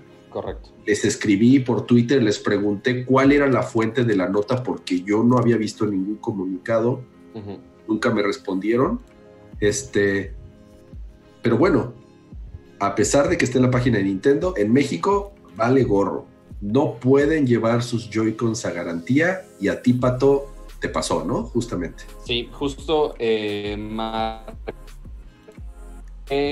al al, justo a la, a la liga que viene en la página de Nintendo de, oye, el centro autorizado de México, este, marqué, aparte de que marqué como cinco veces porque no me contestaban los hijos de su madre, este, y no es como que, ah, espera cinco minutos. No, te dicen, no, güey, no te vamos a contestar, deja un mensaje y a ver si te contestamos en algún momento en la vida. Este, y no pasó. Este, ya por fin me contestaron como a la quinta vez. Este, ya les pregunté, oye, vi esto de los, del Joy-Con Drift, tengo dos Joy-Cons que presentan ese problema. ¿Cómo procede? ¿Se los llevo? ¿No se los llevo? ¿Qué pasa? Me dijeron, no, no tenemos nada de información al respecto. Literal. Eso me dijeron. Ajá. Me dijeron que me podía hacer la reparación cobrada, si quería, pero que algo de esa garantía de exactamente del caso de los Joy-Con Drifts, que no tenían información al respecto. Entonces, eh, básicamente me jodí. Básicamente, entonces sigo esperando a ver cuándo tenemos alguna noticia este, al respecto. Por más que muchos este, dicen que sí, eh, de sus cuentas oficiales, que ya se puede reparar, que no se puede reparar. De hecho, ah, muy curioso. Este, justo acabo de entrar a la página de Googleé la nota rápido y viene la nota de Shataka, que viene de GSG Electrónica, que si no me equivoco, no sé si sean ellos los distribuidores de México. No, no es Natamel, no sale como Latamel, sino sale como No, ese es la liga que me mandaron. Creo que es de Colombia, si no me equivoco. Ok, bueno, justo esto de GSG Electrónica, este, y viene el link al post de Facebook. Ese post de Facebook ya no existe. Este, Te entonces, que hubo mucha desinformación la semana pasada con eso. hubo, hubo mucha desinformación, pero por ahora, al menos yo que intenté eh, hace como dos semanas, eh, no pude hacerlo. Justo lo querías mandar a reparar mientras estaba en lo, de, lo del Note 10, y pues no, no pude. Insisto, Nintendo puede decir misa, pero si en México la Tamel no da un comunicado oficial, ellos van a seguir aplicando como quieran. Pero a ver, entonces, nada más para hacer el resumen, eh, básicamente entonces ya está confirmado. No están honrando la palabra de arreglar el problema de los Joy-Con, eh, del Joy-Con drifting, por lo pronto en América Latina. Esa es la conclusión, o sea, no lo están haciendo, ¿correcto? Correcto, correcto. Al Eh. menos de lo que me dijeron a mí, no lo están haciendo. O sea, a ti te la aplicaron, pato, y te dijeron, ni madres, güey, no puedes traer tus controles aquí a arreglar ni nada. Exacto. O sea, los puedo mandar a arreglar. Con costo. Cobrado. Con Y costo. te van a cobrar, claro. Ahora, si ustedes pensaban que Ratamel con eso era suficiente, güey, no, güey, no es suficiente, güey. Hay más información de Ratamel de esta, de esta semana. Pero antes de ir a esto, güey, tengo un mensaje muy especial, güey. Y es un mensaje de nuestro patrocinador Totis, güey. Eh, Totis, O sea, la no, botana o sea, oficial de Nerdcore. Solo, o sea, so- solo para. Let's keep this straight. Solamente No hubo, quería poner presupuesto, el no, GIF, no hubo presupuesto para poner las plecas. Solamente, pero estoy aquí Pero entretenidísimo buscando un GIF, güey. A ver, Cama, échate una mención de Totis, güey. Maldita sea. Otis, Ah. la botana oficial De Nerdcore. Nerdcore. Deberíamos de tener así como una voz, güey, tipo... Tipo sí, La voz del Estadio Azteca, La güey. voz Ah, del no. estadio... Ya, ya se murió, güey, pero... Pero sí, tipo la voz del Estadio Azteca. Totis. Estaría bien chingón, güey. Güey, estoy aquí pendejeando con el setup y dije, ¿por qué no pongo un GIF de Totis ahí nada más de... O sea, de las plecas chingue su madre. Vamos a poner el Un GIF GIF de Totis, exactamente. A ver, eh, lo que decíamos de pinche Ratamel, güey, es que hizo otra cosa, güey. Y fue anunciar el precio del nuevo Switch Lite para América Latina. Bueno, no oficialmente la distribuidora, pero sí la tienda consentida de la distribuidora ya puso el precio. ¿Cuál es la tienda consentida de la distribuidora? Pinche cama, tú también. ¿Cómo te gusta, güey? ¿Cómo te gusta hacer pinche desmadre, güey, de algo que no es, güey? Ay, No, no es así, güey. No es así, güey. Bueno, el punto es que una tienda de las principales distribuidoras. aquí ¿Qué tienda fue la que anunció el precio? Game Planet. Ok. Bueno, Gamers Game Planet ya son hermanitas Sí, y se quieren otra Ya vez. son la misma cosa. A ver, ¿cuánto, ¿cuál fue el precio que anunció Game Planet? 5.999 pesos. ¿Cuánto fue, cual ¿cuánto, ¿Cuánto fue lo que tú estabas haciendo tu predicción hace un par de semanas? hace dos semanas que, hace tres semanas en el show que estábamos jugando Atínale al precio Ajá. al Switch. Ajá. Yo predije que iba a costar de 5.499 a 6.000 pesos. y justamente cayó en, en, el, en el tope alto. Ok, 6 mil. Ahora, aquí la, la pregunta es, si ellos ya tienen un precio de preventa, quiero suponer que evidentemente ya deben de saber más o menos cuál va a ser el precio que el distribuidor les va a dar Ah, a no. ellos. ¿Es, es eso o más? Menos, no. No, no, no, pero a lo que voy es, o sea, el precio oficial de Ratamel, güey. Ratamel nunca lo anuncia, güey. No, no. O sea, No, esos, esos güeyes no existen. Ubicas que no existen en redes sociales, no existen no, no, en no, la. no, no existen, obviamente. No existen obviamente en no existen. Pero, pero lo que voy es, el precio sí tiene que ver con Ratamel, porque claramente si uno de los retailers más importantes de videojuegos en México le está poniendo ese precio público final, evidentemente ellos ya saben cuál va a ser el precio de Ratamel al que se lo van a vender. Y, y quiere decir que si ellos están poniendo ese precio, más o menos va a ser el precio de todos los demás distribuidores o de todos los demás retailers, perdón, que le compran a Ratamel, ¿de acuerdo? ¿Están de acuerdo con eso? Sí. Sí, Oh, sí, o sea, ese es el precio, va a ser en, en tiendas autorizadas, en, en En- tiendas. Eh, Entonces, exacto, exactamente. Entonces, para mí justamente un poco es decir que podemos tomar como base que Ratamel lo hizo de nuevo, güey, y está poniéndole un precio altísimo. Y si el primer retailer ya tiró la primera pedrada, yo creo que todos lo que le compren, todos los retailers que le compren a Ratamel van a terminar poniendo más o menos el mismo precio, salvo Amazon, porque como bien saben, Amazon lo que está haciendo es doping. Están comprando producto en Estados Unidos que no se lo compran a los distribuidores en México para bajar los precios. Esto se puede ver con todo lo que están haciendo, tanto con sus juegos como las consolas y demás. Yo creo que tienen tanta fuerza que es difícil que los distribuidores los controlen o le impidan a Amazon que lo haga. Pero mucha gente se pregunta por qué Amazon es más barato. Porque ellos compran directamente en Estados Unidos y sin pasar por el distribuidor, que teóricamente es ilegal, simplemente lo listan desde Estados Unidos para tener un precio mucho más accesible. Que digo, al final del día yo creo que al consumidor le vale madre, ¿no? O sea, si es más barato, pues mejor. O sea, Claro. pero bueno, Ratamel lo hace de nuevo, ¿no? Yo creo que el precio, si es 6 mil pesos, es extremadamente elevado. Yo creo que el Switch pero Lite, más para, para ponerlo en perspectiva, ¿cuánto, cu- ¿cuál es el precio original del Switch Lite en dólares? 200 dólares. 199. 200 dólares. Entre esos 200 dólares, tu peso lo estoy haciendo literal aquí en Mira, güey, Finder. mira, güey, si tienes un amigo que va a ir a Estados Unidos con todo de impuestos, te cuesta 4.300 pesos.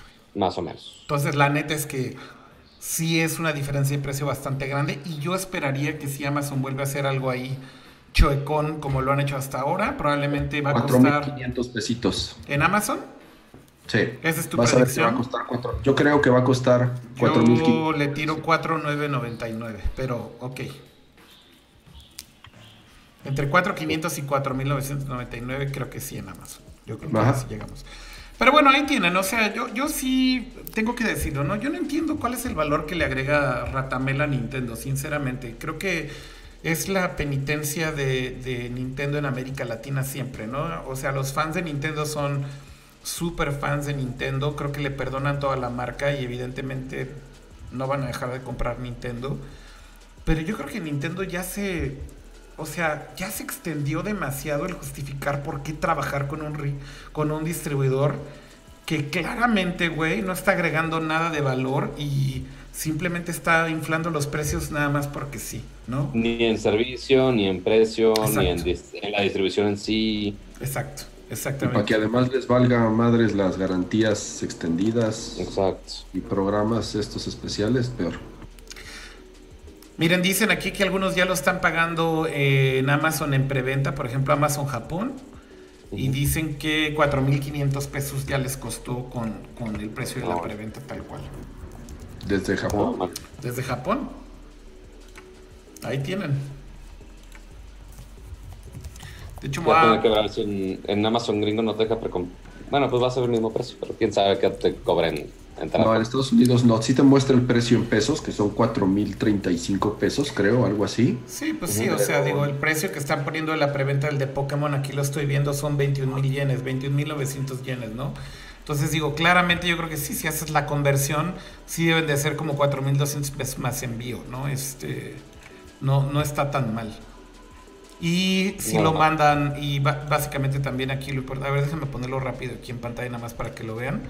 Pero en la nota, de hecho, pues dice también que sí, sí lo mandan a México, ¿no? Eso es lo que dice. Sí, incluso podrías pagar una membresía de Prime en Japón y tal vez te, y te saldría gratis el envío o tal vez No, porque los envíos de Prime solamente aplican para tu mismo país. Yo tengo Prime ah, en Japón eh, y no aplica para envíos internacionales. Ah, ok. Entonces digo, ahí, ahí sí hay que distinguir esto. Pero vaya, yo creo que por el precio podríamos asumir que inclusive importándolo, es más barato importarlo, güey, que comprárselo a Ratamel, güey. Eh, eh, las cosas ridículas de esto, ¿no? Sí. Pues ya veremos a ver qué, ofertas este, desgarradoras tendrá Amazon o otras opciones online, si es línea, si es Amazon, si es Mercado Libre, whatever, pero que sea un precio sustancialmente más bajo al que tiene Ratamel en este momento. Pues bueno, ahí tienen. Em, Porque ahorita está muy cerca del precio del, Switch normal, ¿no? Pues sí, prácticamente es el mismo. O sea, considerando todo esto, sí es casi, casi el mismo. Porque creo que el Switch normal, por ejemplo, cuando fue. ¿Cuál fue el último? Como. El Prime, Day. costaba, creo que 4.500 fue el precio más barato con las tarjetas y demás. Pero el precio normal es 6 mil pesos, justamente. Sí, menos, menos de 5 mil pesos. Sí, cañón. Ahora recordemos que el Switch Lite es que ahorita, inclusive ahorita más barato que el Switch normal, ¿no? El precio de retail es más barato. Sí, como mencionamos la última vez que lo checamos justo en Amazon, el precio nacional del Switch ahorita está en 7300. El precio del modelo importado eh, cuesta 6600. Entonces ya de ahí ya está más barato y pues, todo lo demás va a estar exactamente igual. Pero sí, el precio más barato estuvo como en. En 6 más el descuento adicional, entonces estaba muy cañón. Sigue pasando. ¿Qué, está pasando? Ay, nomás le estoy dando ahí al gift de Totis. ¿El gift de Totis? Maldita sea. Oigan, em, hablemos de otros temas ya. A ver, ya hablamos de Ratamel también, que ya nos tocaba. Quiero hablar muy rápido de Tumblr. Eh, Tumblr, que es esta plataforma de blogging que a nadie le importa ya. Ah, ¿cómo no, cómo no es de porno? Pero te digo algo, es que después del, el, del porno van de, de, Tumblr, ya nadie lo usa tampoco para porno, güey, porque ya estaba este, totalmente prohibido, ¿no? Bueno, lo restringieron muchísimo. Pero aquí la cosa o la historia básicamente es que eh, eh, Yahoo compró Tumblr, güey, por 1.1 billones de dólares, o sea, 1100 millones de dólares, ¿ok? Ay, esa, esa Marisa Meyer nada más fue a hacer desmadre esa pobre Yahoo. Güey, 1100 millones de dólares, ¿ok? Y ahorita se acaba de anunciar que Tumblr lo va a comprar. Ah, bueno, y después a Yahoo lo termina comprando Oath, que es una compañía que en México ni sabemos ni, ni nos importa porque es de un carrier, es de Verizon. Pero bueno, Oath compra eh, todo Yahoo, fine, y también son billones de dólares. Y ahora eh, Oath decide deshacerse de Tumblr, evidentemente porque no saben qué hacer con esa plataforma. La destruyen después de que eh, banean el tema del porno y demás. y, hay que decirlo, digo, creo que además de banear el porno, también una de las como side effects que fueron repercusiones de justo mal management de Tumblr fue que la comunidad LGBT en Tumblr tenía como un espacio bastante, digamos, abierto para, eh, encontrar comunidades, para hacer contenido eh, para esta comunidad y justamente con muy pocas restricciones de la plataforma. Y entonces entre todo el ban se los llevaron también de calle, ¿no? Entonces digo, creo que fueron malas decisiones, no saben qué hacer con esto y, y deciden terminar vendiéndolo. Y lo va a comprar WordPress, que como ustedes saben, WordPress tiene como dos caras, una parte que es la parte open source, que es WordPress, que es gratuito, lo puedes instalar tú, hostear tú, etcétera, etcétera, y una parte que es premium, eh, en donde puedes ir a wordpress.com y hostear tu propio WordPress con un servicio pagado. Eh, y básicamente esto lo controla una compañía que se llama Automatic, que es como el parent company que es dueño de WordPress y de WordPress.com. Eh, entonces, bueno, ellos son los que están comprando Tumblr, pero lo ridículo es cuánto están pagando. No mames. Está muy cabrón, güey. Está bien chistoso que el, el, precio de lo que están pagando por Tumblr. Hacen en Twitter muchas comparativas de que ni siquiera un departamentito ahí medio cerca de Silicon Valley te alcanzaría a comprar con lo que van a pagar con, por, Tumblr. O sea, aquí el, el drama es obviamente lo que pagó Yahoo por eso, ajá, y que hoy en día van a recibir 3 millones de dólares por Tumblr. Nada. O sea, ni siquiera es eh, hoy en día una de las inversiones más bajas o de ronda de inversión de cualquier startup. Que, que, que eso también te habla mucho de cómo cuando ya una compañía se quiere deshacer de algo, güey, como que ya les da lo mismo, ¿no? O sea, eh, yo creo que hay, que ser sinceros. A ver, Tumblr creo que es una plataforma de blogging bastante. Era bastante cool, güey. O sea, yo creo que ahorita ya es muy difícil hablar cosas positivas de ellos porque se perdieron en el camino, ¿no? Este. O sea, al, si, si tú haces memoria, güey, tener un Tumblr blog, pues era donde los chavitos hipsters y demás estaban antes de que Instagram fuera lo que es. Eh, pero hoy en día, güey, de pronto también te preguntas, güey, a ver, ¿Cómo pueden revivir Tumblr, güey? O, quién va a revivir Tumblr, güey? Si ya perdió como toda esta fuerza, inercia y su comunidad core. Y yo creo que eso es lo difícil, ¿no? Y yo creo que la única compañía que medio puede hacer eso es definitivamente automático, güey. Porque pues, se dedican a hacer una plataforma de blogging que da la casualidad que es la plataforma de blogging más usada. De hecho, olvídate de blogging, es el CMS, el Content Management System más usado del mundo, WordPress. Sí. Eh, entonces yo creo que no puede tener una mejor casa Tumblr para caer ahí. Yo creo que tiene un mejor futuro ahí definitivamente que en Oath. Pero, pero yo creo que lo difícil aquí va a ser cómo diablos giran otra vez Tumblr, cómo le dan la vuelta para que vuelva a ser cool, para que vuelva a estar hot. Creo que, lo, que están comprando es el nombre. O sea, yo no, yo no creo que Tumblr siga existiendo o vaya a, existir o, por lo menos lo mantengan para lo que hoy en día se utiliza. Pero este, hay que poner, o sea, lo que hay que poner mucho en perspectiva de, güey, lo compraron por nada. Por, o sea, cuesta más una casa en San Francisco. Sí, tal cual es lo que decía Carlos. O sea, está muy cabrón que, o sea, es nada más por...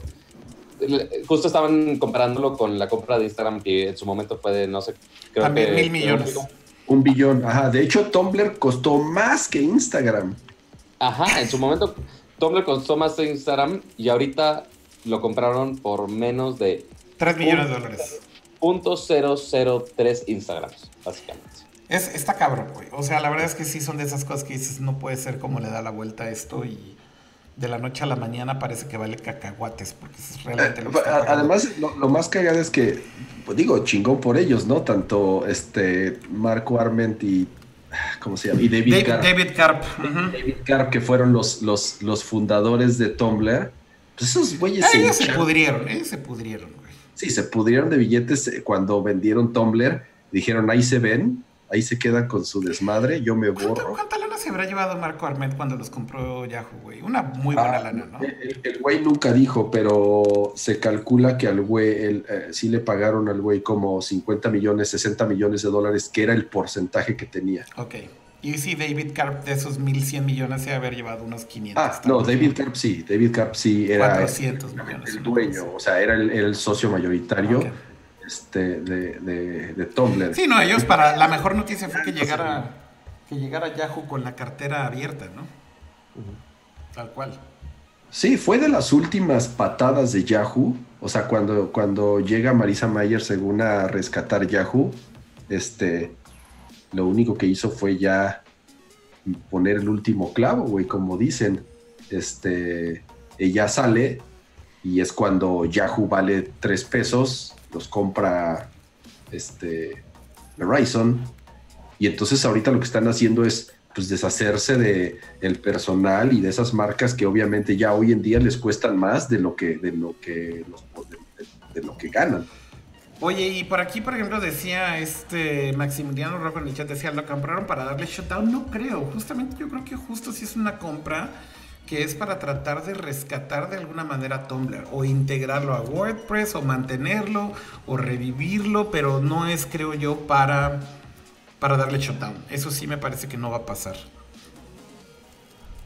te digo, yo creo que más por el nombre, por la marca como tal, yo dudo mucho que siga siendo lo que hoy en día conocemos eh, como Tumblr. ¿Crees que reemplacen Tumblr con WordPress y simplemente Tumblr sea como la marca cool, pero con un framework hecho por WordPress? Yo no creo, güey. Yo creo que son cosas muy distintas. Si tú analizas los dos productos, cómo están hechos uno y otro, WordPress ya es demasiado sofisticado, güey, para un blogcillo ahí sencillo que quieres mantener. O sea, tienes plugins y mamada y media, güey. Y, y, y Tumblr es sencillo, güey. Tienes templates, lo abres, en dos segundos estás posteando. Estaba muy hecho para post visuales, para fotos, para video, para GIFs. Sí, Eh, prácticamente, prácticamente WordPress nació siendo como, como Tumblr, o sea, una plataforma de blogging muy básica para posts. pero, pero estaba mucho más enfocada en texto, cama. Es a lo que voy. Ah, o no, sea, sí, el- Sí, no, y, y hoy en día ya es, o sea, eh, WordPress es todo menos una plataforma para blogs. A lo que voy es que creo que creo que eh, son como dos caminos distintos. Yo creo que Tum- Tumblr siempre fue y siempre ha sido una plataforma que está enfocada en lo visual. De hecho, si tú hoy en día todavía navegas con el app de Tumblr en mobile, la neta es que se siente como un feed de Instagram. Justamente porque son puros videos, puros GIFs. Realmente no ves texto. O bueno, ves texto, pero son como quotes estúpidos, güey. Este. Y, y, y justamente están diciendo en el chat que Totis sea, se ve ahora vale más que Tumblr, güey. Seguramente. Yo creo que sí, güey.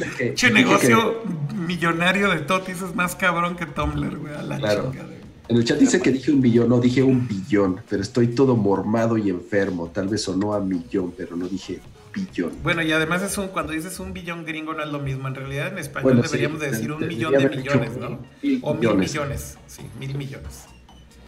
Mil millones. Bueno, anyways. viendo, mencionó, ahorita que mencionamos lo de Instagram.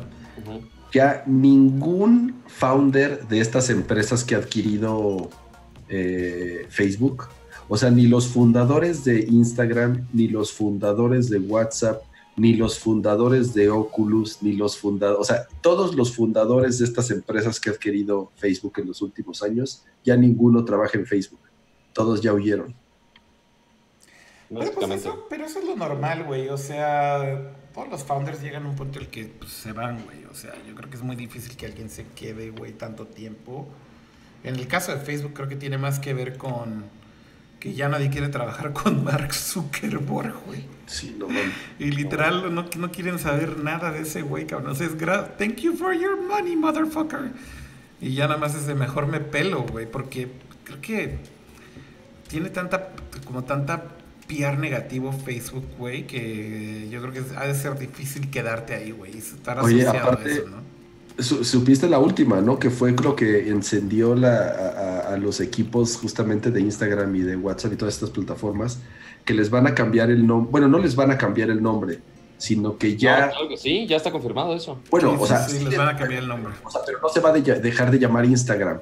Pero ya va a decir, cuando abres la aplicación y en todos lados donde esté el logo de Instagram, Instagram by Facebook. Instagram de Facebook, WhatsApp, WhatsApp de de Facebook. Ajá. Que justamente lo que decían mucha gente es así de, a ver, güey, hay, hay gente medio despistada que no sabe que somos de Facebook, güey, y Sí, eso es Claro. una ventaja para nosotros. Bueno, y cuando dices hay gente medio despistada, en el caso de Instagram posiblemente son cientos de millones de usuarios que no tienen Pues- ni puta idea, güey, que Instagram es de Facebook. Y Lo de o WhatsApp, WhatsApp. también, ¿eh? O sea, de- yo creo que de WhatsApp hay mucha gente más. Ah, no, todavía, ¿eh? pero también, güey, por supuesto, güey. Pero, Pero, pero ¿saben por qué están haciendo esto? Por ahí hay una teoría de conspiración que dicen que la razón, o sea, que evidentemente desde el punto de vista de marketing es terrible porque Facebook tiene ahorita muchos problemas de branding, de percepción de marca, de privacidad, etcétera, etcétera. Entonces sí, no es precisamente como el mejor movimiento de marca, pero dicen que esto tiene que ver más con un tema estratégico para que no puedan separar o dividir Facebook tan sencilla, tan- de manera tan sencilla, si les caen los reguladores en Estados Unidos, en Europa.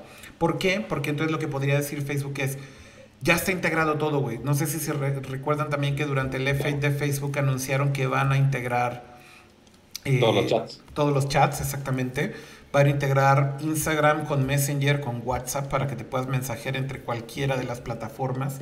Y el tema del nombre más esta integración pareciera que ser un movimiento en donde de repente van a, van a, usar como esta carta en donde digan, güey, vean, no nos podemos desintegrar, güey, porque todo es lo mismo ya. Todo está integrado, todo es el mismo bodrio, entonces no puedo operar si me quitas una parte, si me quitas un brazo, si me quitas una pierna necesitamos todo. Y, por ahí es por donde va y esas son como las teorías de conspiración. No es un pedo de marketing y prefieren jugársela con el tema de marketing, pero prefieren crear como este concepto en donde todo está, eh, digamos, dentro de la misma sombrilla, pero insisto, va más allá de, la marca como tal. Y suena lógico, ¿no? O sea, si no, ¿por qué lo harías, güey? O sea, evidentemente saben que la percepción de Facebook es negativa, O sea, lo saben. Sí, es, es interesante lo que comentas. ¿No? Pero voy a darle un, rewind un poquito. La duda del millón de Tumblr. ¿Va a volver el contenido por no Tumblr? No, va a ser exactamente igual. Nada más ahora vale menos, posiblemente. ¿Quién sabe, no, güey? Este, no, o sea, porque ese, ese van, ese porno van, que ya vi muchas fuentes que respondieron de, no, güey, va a seguir todo igual, lo siento, este, no va a revivir de esa manera. Este, entonces, por el momento, Tumblr sigue igual. Este, por más que cambien de dueño, al menos que los dueños nuevos se vuelvan locos y digan, chingue su madre, vamos a poner todo el contenido otra vez ahí. Pero dudo que, o sea, sí son buenos con CMS, pero dudo que quieran manejar todo el contenido que va a pasar por ahí. No lo sé, yo tengo la esperanza de que con este nuevo eh, dueño tal vez regresen un poquito a lo que era y tal vez le echan reversa en algunas de las cosas que tomaron decisiones, esa es mi opinión.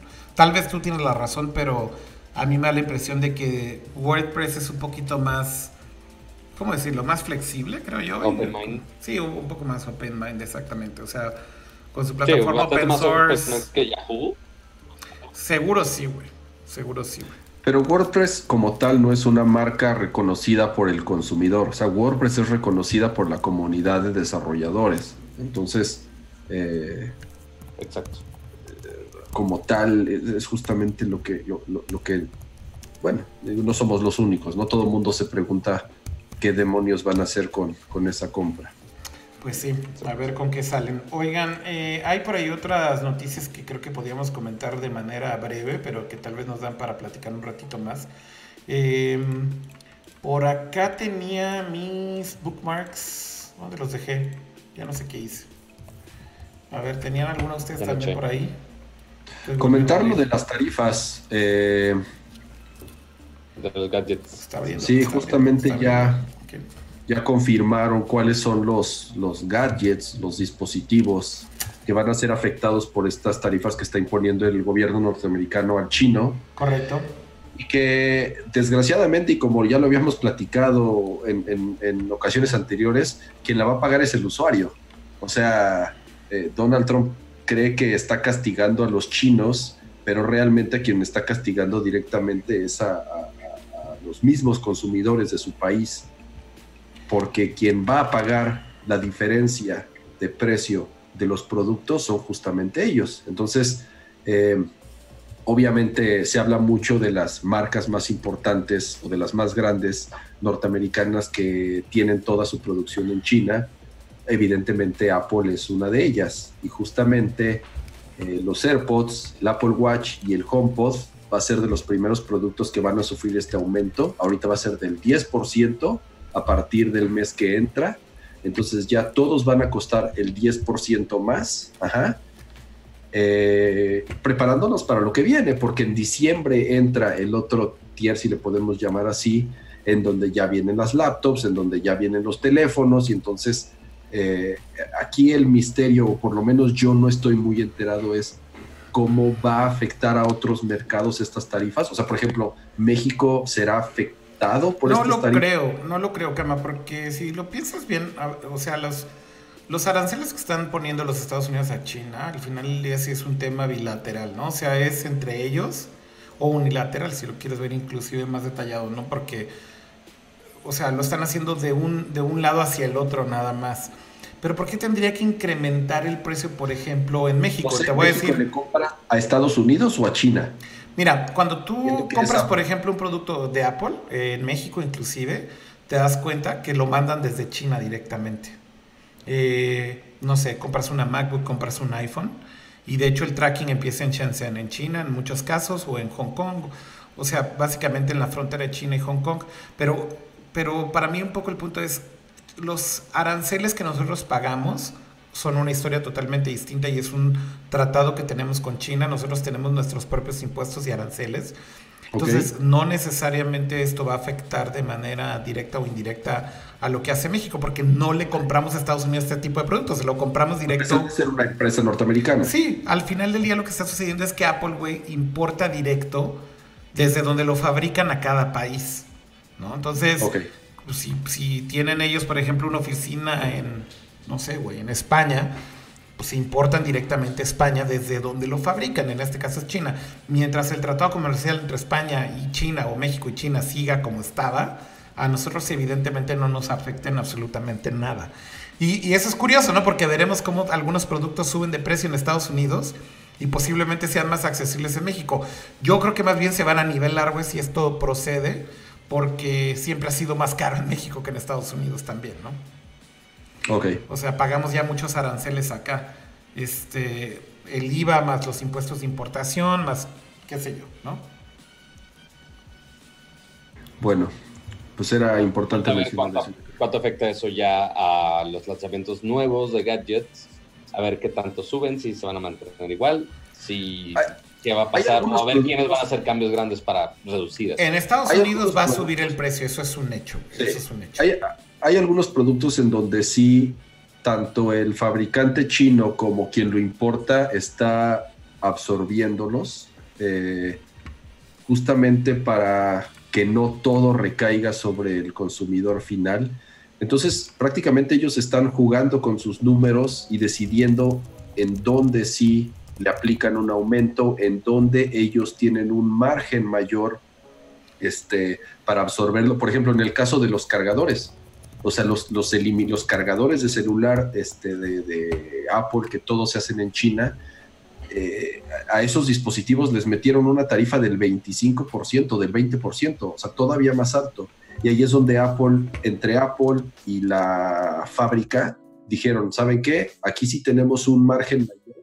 Esto sí lo podemos absorber nosotros para que no lo pague el consumidor final. Entonces, yo creo que sí depende mucho de, de qué tipo de producto sea y ya cada marca este, tomará ciertas decisiones dependiendo de, cómo estén sus números para saber en dónde sí ellos pueden absorber el costo, la tarifa y en dónde. De hecho, por ahí leí que Apple decía que en muchos de los productos que serían afectados por estos aranceles no iban a subir los precios al consumidor, güey, lo cual en muchos de estos productos, como bien dices, lo cual también te habla, güey, de que el margen de Apple es absurdo, güey. El Apple es de las empresas, creo que de, que de gadgets, sino creo que es bueno. Con, los márgenes más altos. En smartphones, es la número uno. Es, es, la empresa que tiene el mayor margen de ganancia que ninguna otra. Exacto. Por cada iPhone vendido ganan un chingo de dinero. Oh, o sea, fabricar un iPhone cuesta, son muy fáciles los números. Creo que fabricar un iPhone cuesta entre 200 y 250 dólares y lo venden en mil quitando cosas como RD, quitando cosas como shipping, quitando cosas como marketing, porque obviamente le tienes que agregar todo a la mezcla, no nada más es la fabricación. desarrollo, diseño, sí, eh, eso no lo meten nunca en la ecuación. Pero igual cuando eh, lo metes todo y lo divides por el número de unidades, seguramente son 400 dólares, güey, y a lo mejor siguen teniendo un pinche margen de, margen de 600, güey, ¿no? O sea, es absurdo. de que el margen es del 100% o más, seguro. Qué cabrón, ¿no? Y, ahí es en donde también por eso le pela los dientes Team Apple, el pinche Team Apple, güey, salen estas noticias. Y Team Apple le vale madre, güey, porque sabe que sus márgenes son tan altos que seguramente pueden darse el lujo de decir, güey, no hay pedo, güey. Cóbranos los aranceles, güey, y nosotros los seguimos vendiendo exactamente el mismo pinche precio, güey. Pero, por ejemplo, en los AirPods, los AirPods salen caros hacerlos. El margen es, es bajo porque el dispositivo no es muy caro. Al final del día cuestan 130 dólares. Son 150 dólares, ajá. Este, 130 dólares. Este, sí, son 159, tienes toda la razón. Exacto. Entonces, este, ahí sí, eh, pues, su margen no es tan amplio como para absorberlo. Claro, o sea, de- ahí sí hay que ir haciendo un análisis de producto por producto. Entonces, a lo mejor en algunos sí se ve alguna afectación en el precio final, ¿no? Y de nuevo, yo creo que eso es hablando todavía solamente para Estados Unidos. Pues bueno, em, dice por acá Víctor Torres en el chat, oigan, México le compra a China, por ejemplo, productos oficiales o también piezas de reparación. No estoy diciendo que no. Yo lo que estoy diciendo es que en ciertos casos eh, de compañías de tecnología la importación se hace de manera directa. Y aparte, pues, o sea, no es como que México le ponga aranceles a China. O sea, es solamente de cosas chinas que llegan a Estados Unidos, si llegan directamente de China a nosotros.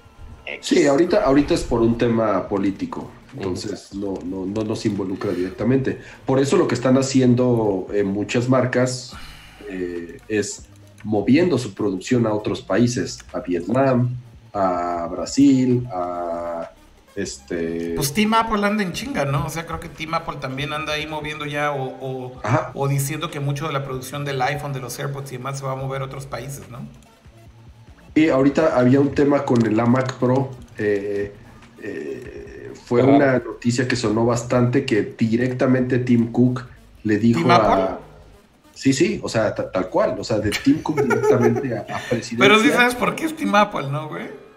Porque, ah, ah, Team Apple. Ah, pensé que decías Team de equipo, el equipo. Ajá, Apple. eso lo acabo No, no, no. Team Apple, güey. Team Apple, güey, claro, porque Team Apple, güey. No es Team Cook, güey, es Team Apple. Apple, güey. es cierto, güey. Team Apple le, dejo- le dijo a, le dijo a Donald Trump así de, güey, vamos a traer la Mac Pro. Es un equipo de 6 mil dólares. Ajá. que va a subir muchísimo el precio si pones estas tarifas. Danos chance, les dijo Nel, ni madres, también aplica. Es que, es que pinche Donald Trump un día le dijo a Tim Cook, Team Apple, güey. Sí, sí, tienes razón, ya se Y, me olvidado. y, y el pinche Tim Cook está de huevos porque se cambió su, su nombre en. Twitter, güey. Güey, se- se puso Team Apple, estuvo bien chingón.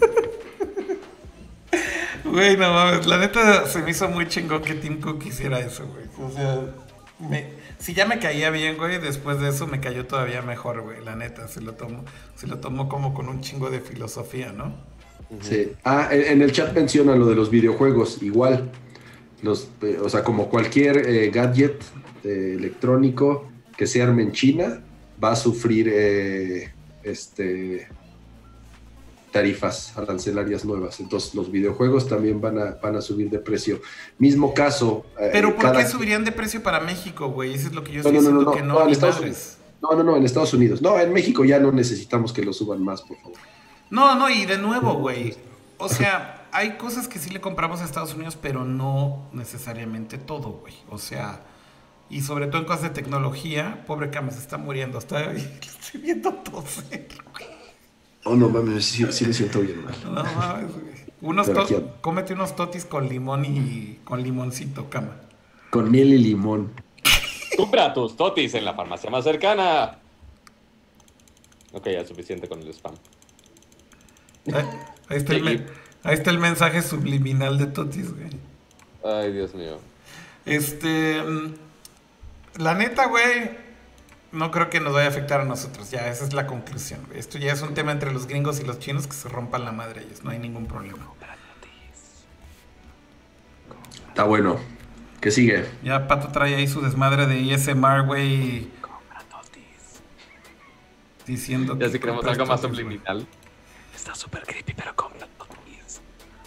Ya es suficiente.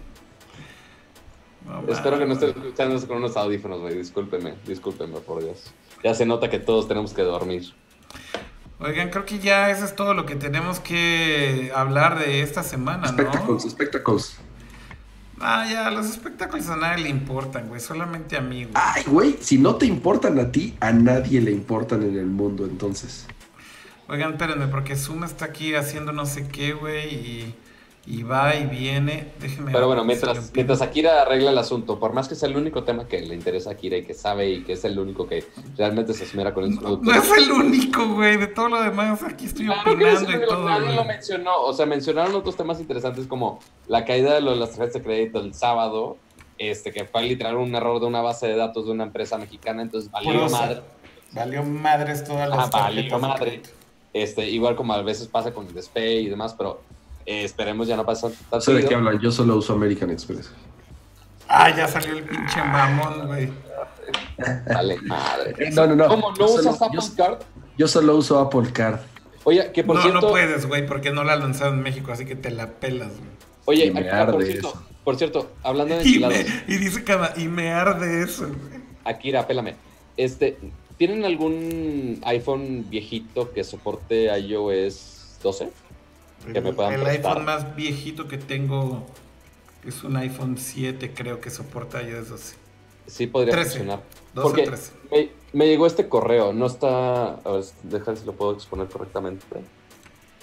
Me llegó este correo. Here's your Pero chance no- to get early access to Apple Card. Sí, güey, pero el pedo es. Pero seguro tienes una cuenta gringa, ajá. Más bien, no, más allá de la Ah. cuenta, lo que necesitas es un Social Security Number, Pato Cuacua. ¿Tienes? Ah, ¿sí te lo piden? Obvio. Ah, qué chafa. O sea, No, para, pues, para abrir una cuenta, una tarjeta de crédito en Estados Unidos, a huevo te piden Social Security Number. En algunos casos, si es una tarjeta corporativa, te piden una cosa que se llama el AIN, que es el... ¿Qué es eso? Identification Number. Ah, ay, no sé, güey. Pero es como tu comprobante que pagas impuestos con esa compañía en Estados Unidos y que es una compañía legítimamente incorporada en Estados Unidos. Entonces, algunas tarjetas corporativas te dejan tener tarjeta de Estados Unidos si tienes ese número AIN, pero en el caso de las tarjetas personales, a necesitas un SSN o otro número que de hecho se llama ITIN. Ya le estoy dando aquí los tips de taxes de Estados Unidos. Pero, el- pero el ITIN básicamente te lo dan siempre y cuando hagas una declaración personal de impuestos en Estados Unidos, aunque no tengas Social Security Number. Ok. Y a veces algunas solicitudes de tarjetas de crédito te dejan poner un ITIN en lugar de un SSN, un Ya. Social Security Number. Pero bueno, no está tan fácil. Es que es madre. Es correcto. Mira, si no nos ha llegado nadie nosotros va a Pay, tener su tarjeta de titanio. Digas, ¿Dices qué? que si ni siquiera ha llegado a México Apple Pay, entonces yo lo veo muy Menos un lejano. Apple Card. Obviamente. ¿Y sabes quién sí tiene sistema de pago, chavos? ¿Qué? Que le va a ir a cama, cabrón. Ahí va a sacar su pinche El Samsung Pay. Samsung Pay, obviamente. No mames, pinche. Yo nada más le hago así y funciona. Tú eres, tú eres como el, como el, como el chapucero de la 4T, güey. Tú eres el chapucero de Samsung, güey. Güey, ¿Por pero lo aceptan chapucero? como en seis locales, seguramente. Sí, güey. Creo que nada más hay dos tiendas en el pinche país No, que aceptan no, sí la, Samsung no, no, es que funciona virtualmente en cualquier terminal. Entonces está Pero cool. todas esas terminales que son contactless nunca funcionan, güey. Ese es el No, no, detalle. no, no, no, no, no, es que no necesitas que sea contactless, porque es con emisiones electromagnéticas. Entonces, inclusive con una terminal viejita, Pero sí funciona realmente, güey, porque. o sea, Ah. yo lo he hecho, a ver, paréntesis, paréntesis. Ajá. Funciona en muchos lados. Hay muchos que no funcionan. Estoy de acuerdo. O sea, inclusive hay muchos que dice, o sea, aunque la terminal sea nueva, que tiene el, signo, el símbolo de contactless, ya, a veces, aunque dicen aceptamos Samsung, Samsung Pay, o a veces hasta que lo promocionan en el app de Samsung Pay, a veces no jala. Estoy de acuerdo. ¿Tiene mucho rango de fallo? Sí, estoy de acuerdo. Oye, como dice Pero- Just Another Gamer en el chat, ¿qué hay de. Totis Pay? eso, es lo, Eso es lo eso es lo verdaderamente- único que yo quiero saber, güey. Eso ¿Cómo, es lo verdaderamente importante. ¿Cómo va Totis Pay, Cam? Ay, Dios. El embajador de Totis que hable, por favor, mientras Cam, está Cam está en muriendo, no sé qué le pasó, No, me, me- me estoy ahogando, aguanta. Me- mejor eh, sá- sácate los totes de la garganta. Este, ya, por favor, que nadie le albure que, que tiene la garganta. Pero, este, pues bueno, o sea, Samsung Pay, pues sí funciona en muchos lados. Ok. Este, no es que no, a veces inclusive con terminales nuevas, a veces con terminales más viejitas. Nada más lo pones en donde está el lector de, de la banda magnética. Simplemente lo pegas ahí y ya, lo procesa. Es más pedo del sistema que tienen que se conecta con la terminal Ajá. no tanto que no lo detecte la terminal, porque lo pones e inmediatamente la, la terminal lo agarra. Es más por el pedo de los sistemas de cada quien, a ver si lo agarra o no el, el software, pues. ¿Sabes que algo que me arde muchísimo de Samsung Pay, güey, es que ¿Qué? si tienes un device que no es del país en donde vas a Sí. usar Samsung Pay, y esto me pasó con un, con un, me pasó con un Galaxy Note 9 Japonés. japonés, güey, y por eso lo terminé vendiendo, güey, porque dije, güey, no puedo usar Samsung Pay en México, no mames, güey.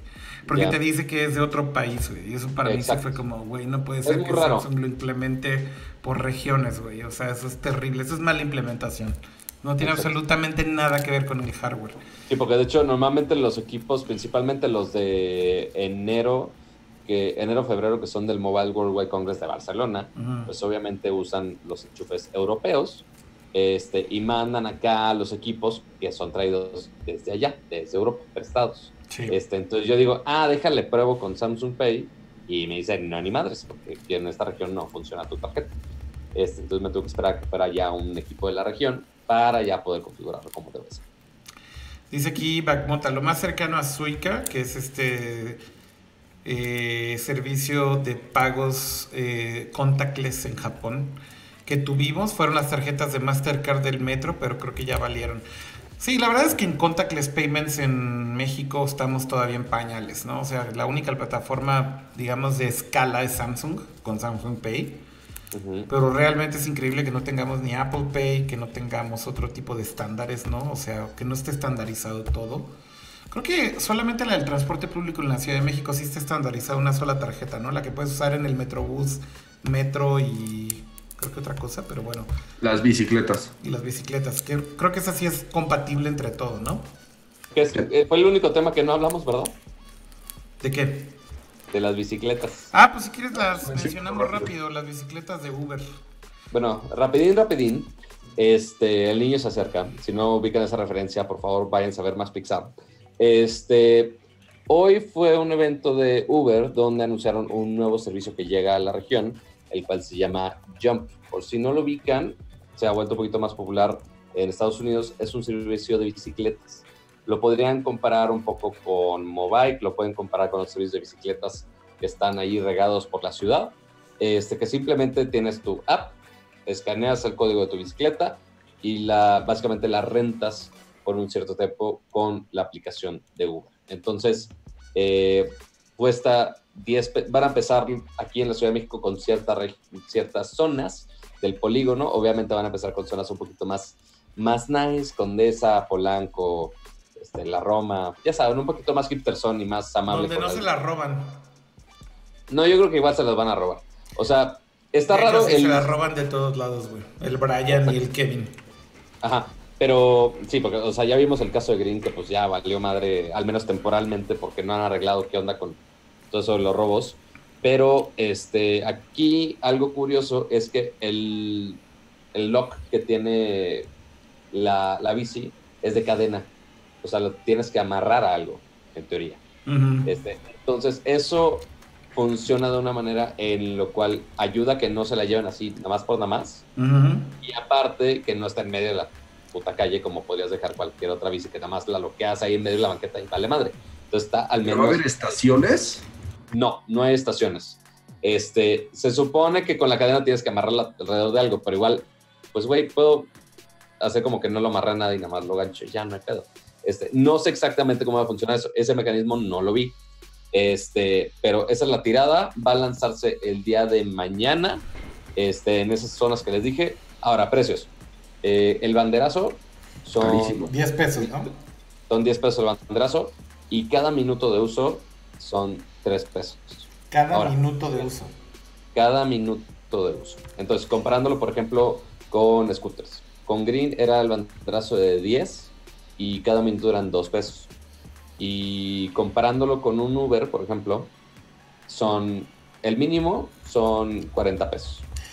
Este, entonces, imagínate, pensemos, por ejemplo, yo de aquí en mi casa a, no sé, Parque Delta, hago 8 minutos en Uber, quizá, y es el mínimo, es literal el, el mínimo del coco.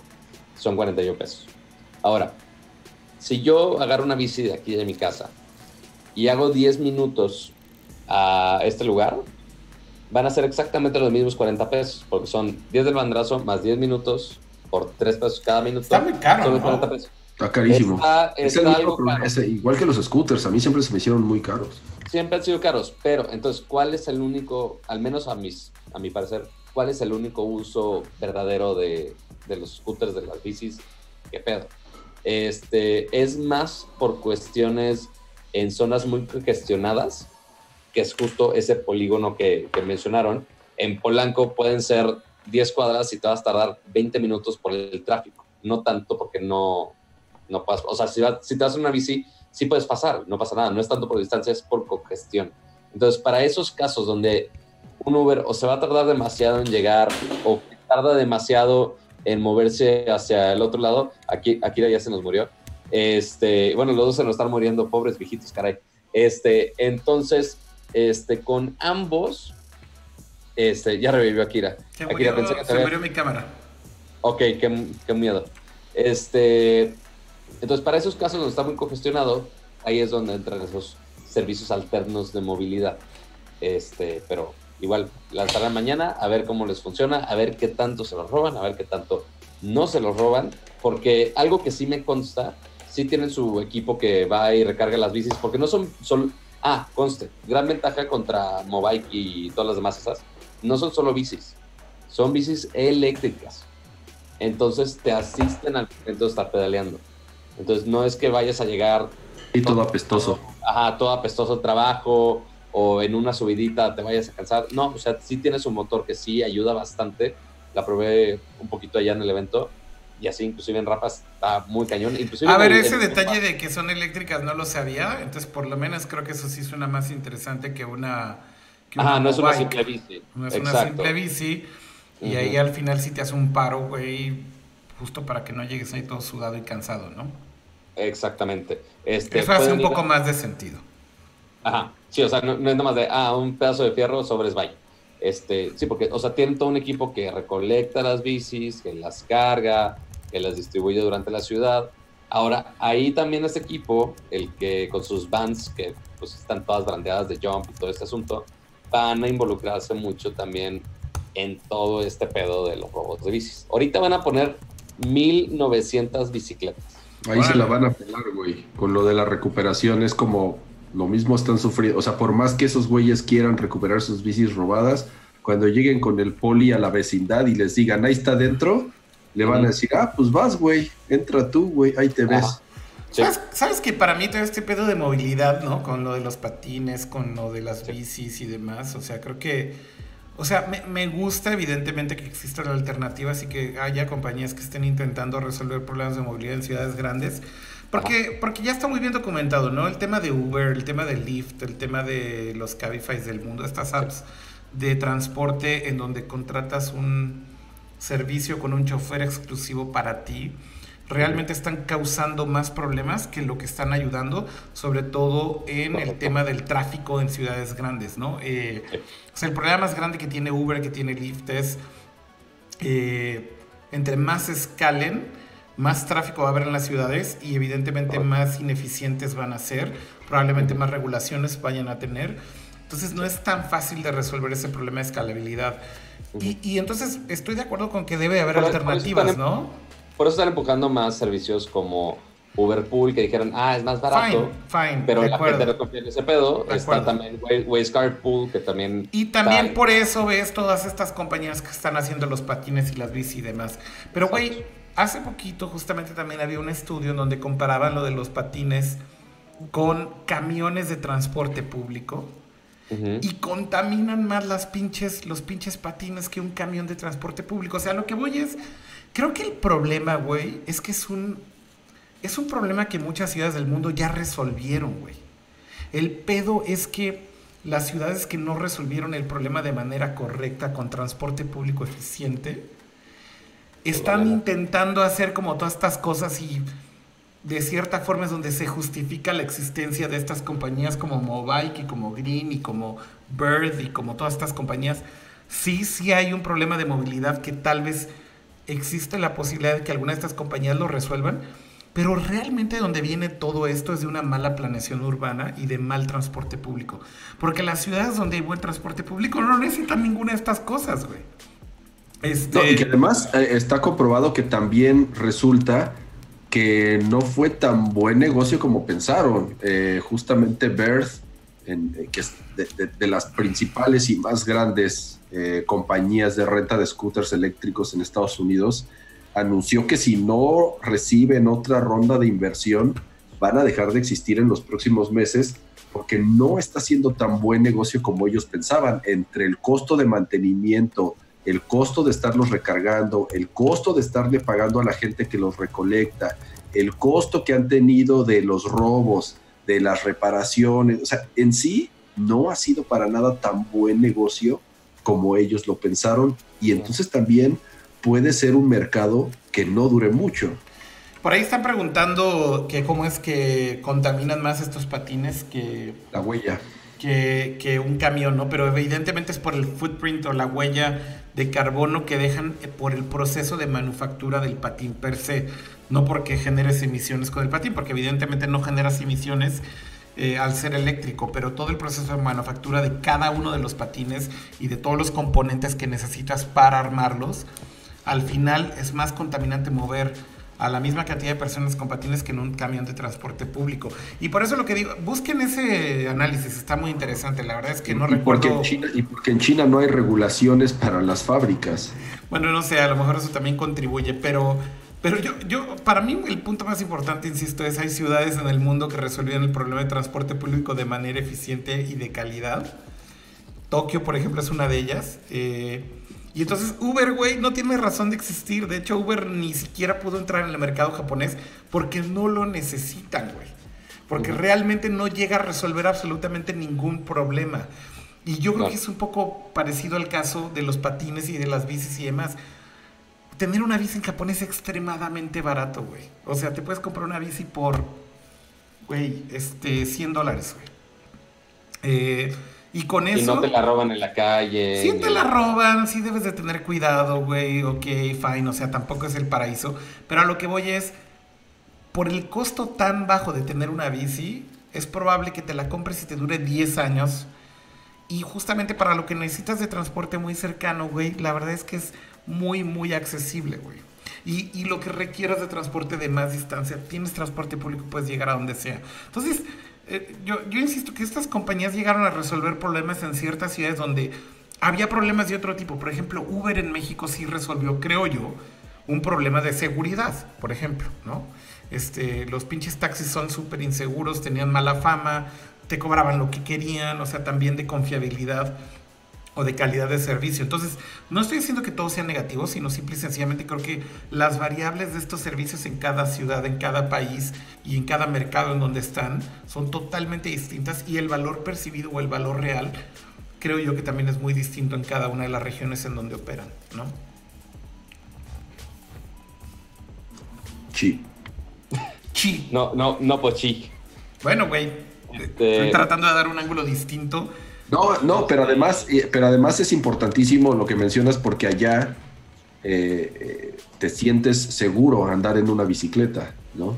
Aquí no, aquí en la Ciudad de México sabes que en cualquier momento te planchan, te atropellan, te abren una puerta, este, te avientan el coche, entonces, bueno, es, hay muchos temas, ¿no? Como tú dices, seguridad, cultura, vías, pues este, vías adecuadas para, para medios de transporte. Correcto. Entonces, una, es una pelea constante en, la Ciudad de México. Yo que me muevo en, mucho en, bicicleta o en, mi patín, este, eh, hay, hay, mucha, eh, la constante batalla entre el peatón, el automovilista y el ciclista. Y pues es esta eh, pirámide de la muerte en donde todo mundo pelea por su espacio y en donde todo mundo pelea por su seguridad y entonces el ciclista se sube a la banqueta porque el microbús le aventó lámina y el peatón se queja porque se subió la bici, pero la bici dice, oye, es que invadieron mi carril.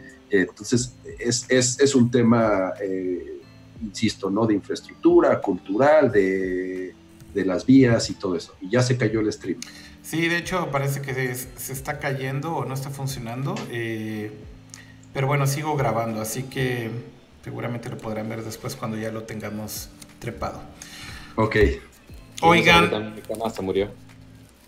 No sé qué le pasó a tu cámara. Pero bueno, em, se sigue grabando. Efectivamente veo que ya ni siquiera está llegando el, el stream a el wifi. No sé por qué, pero bueno, ya veré si esto fue un problema de mi lado o fue un problema de la conexión. Eh, íbamos bien y de hecho estoy viendo aquí el upload y está bien. No sé qué le pasó. A lo mejor también fue un problema de restream. Pero bueno, ya lo verán grabado también esto. Así que no sé si quieren agregar algo más o ya con esto vamos cerrando y terminando. Sí, eh, creo que ya cubrimos todos los, temas que teníamos pendientes. Correcto, muy bien. Bueno, pues algo más que quieran decir para ya despedirnos. Cama, Pato, adelante. Este, pues bueno, mi cámara como que pues anda en, sus días.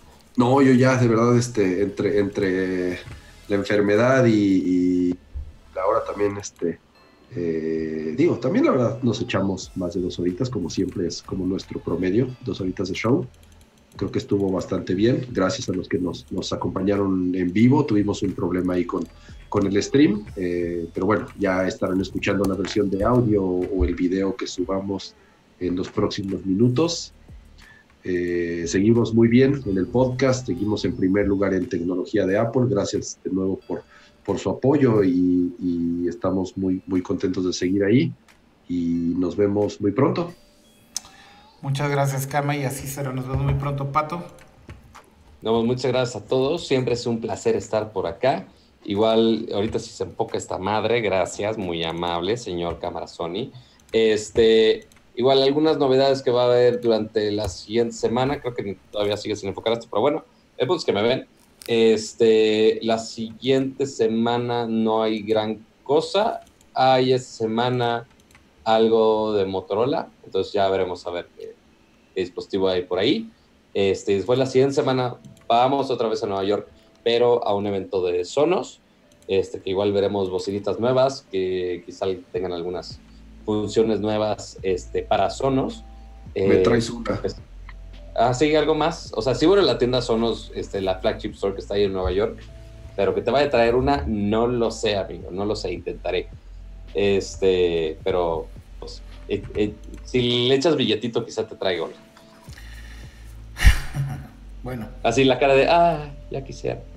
Este, y pues ya más adelante tenemos más gadgets para ustedes para que vayan a ver. Muy bien, pues muchas gracias Pato también. Eh, gracias a todos los que estuvieron en el chat, perdón por todos los que abandonamos ahí en el chat porque se cayó el stream al final. No sé por qué no se reconectó, güey, está muy raro. Eh, que simplemente me falló y ya, o sea, dijo que se desconectó, pero no lo sé. Voy a tener que investigar a ver si fue un tema del wifi o alguna otra cosa.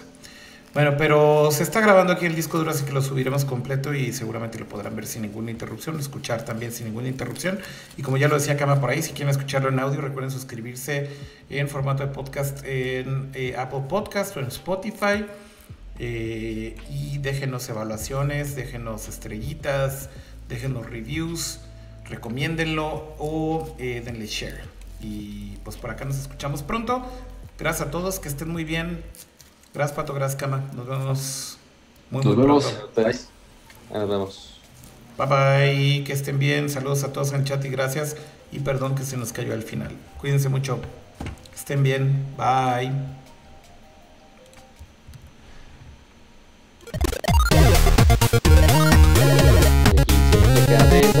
que no sabes, tiene audio.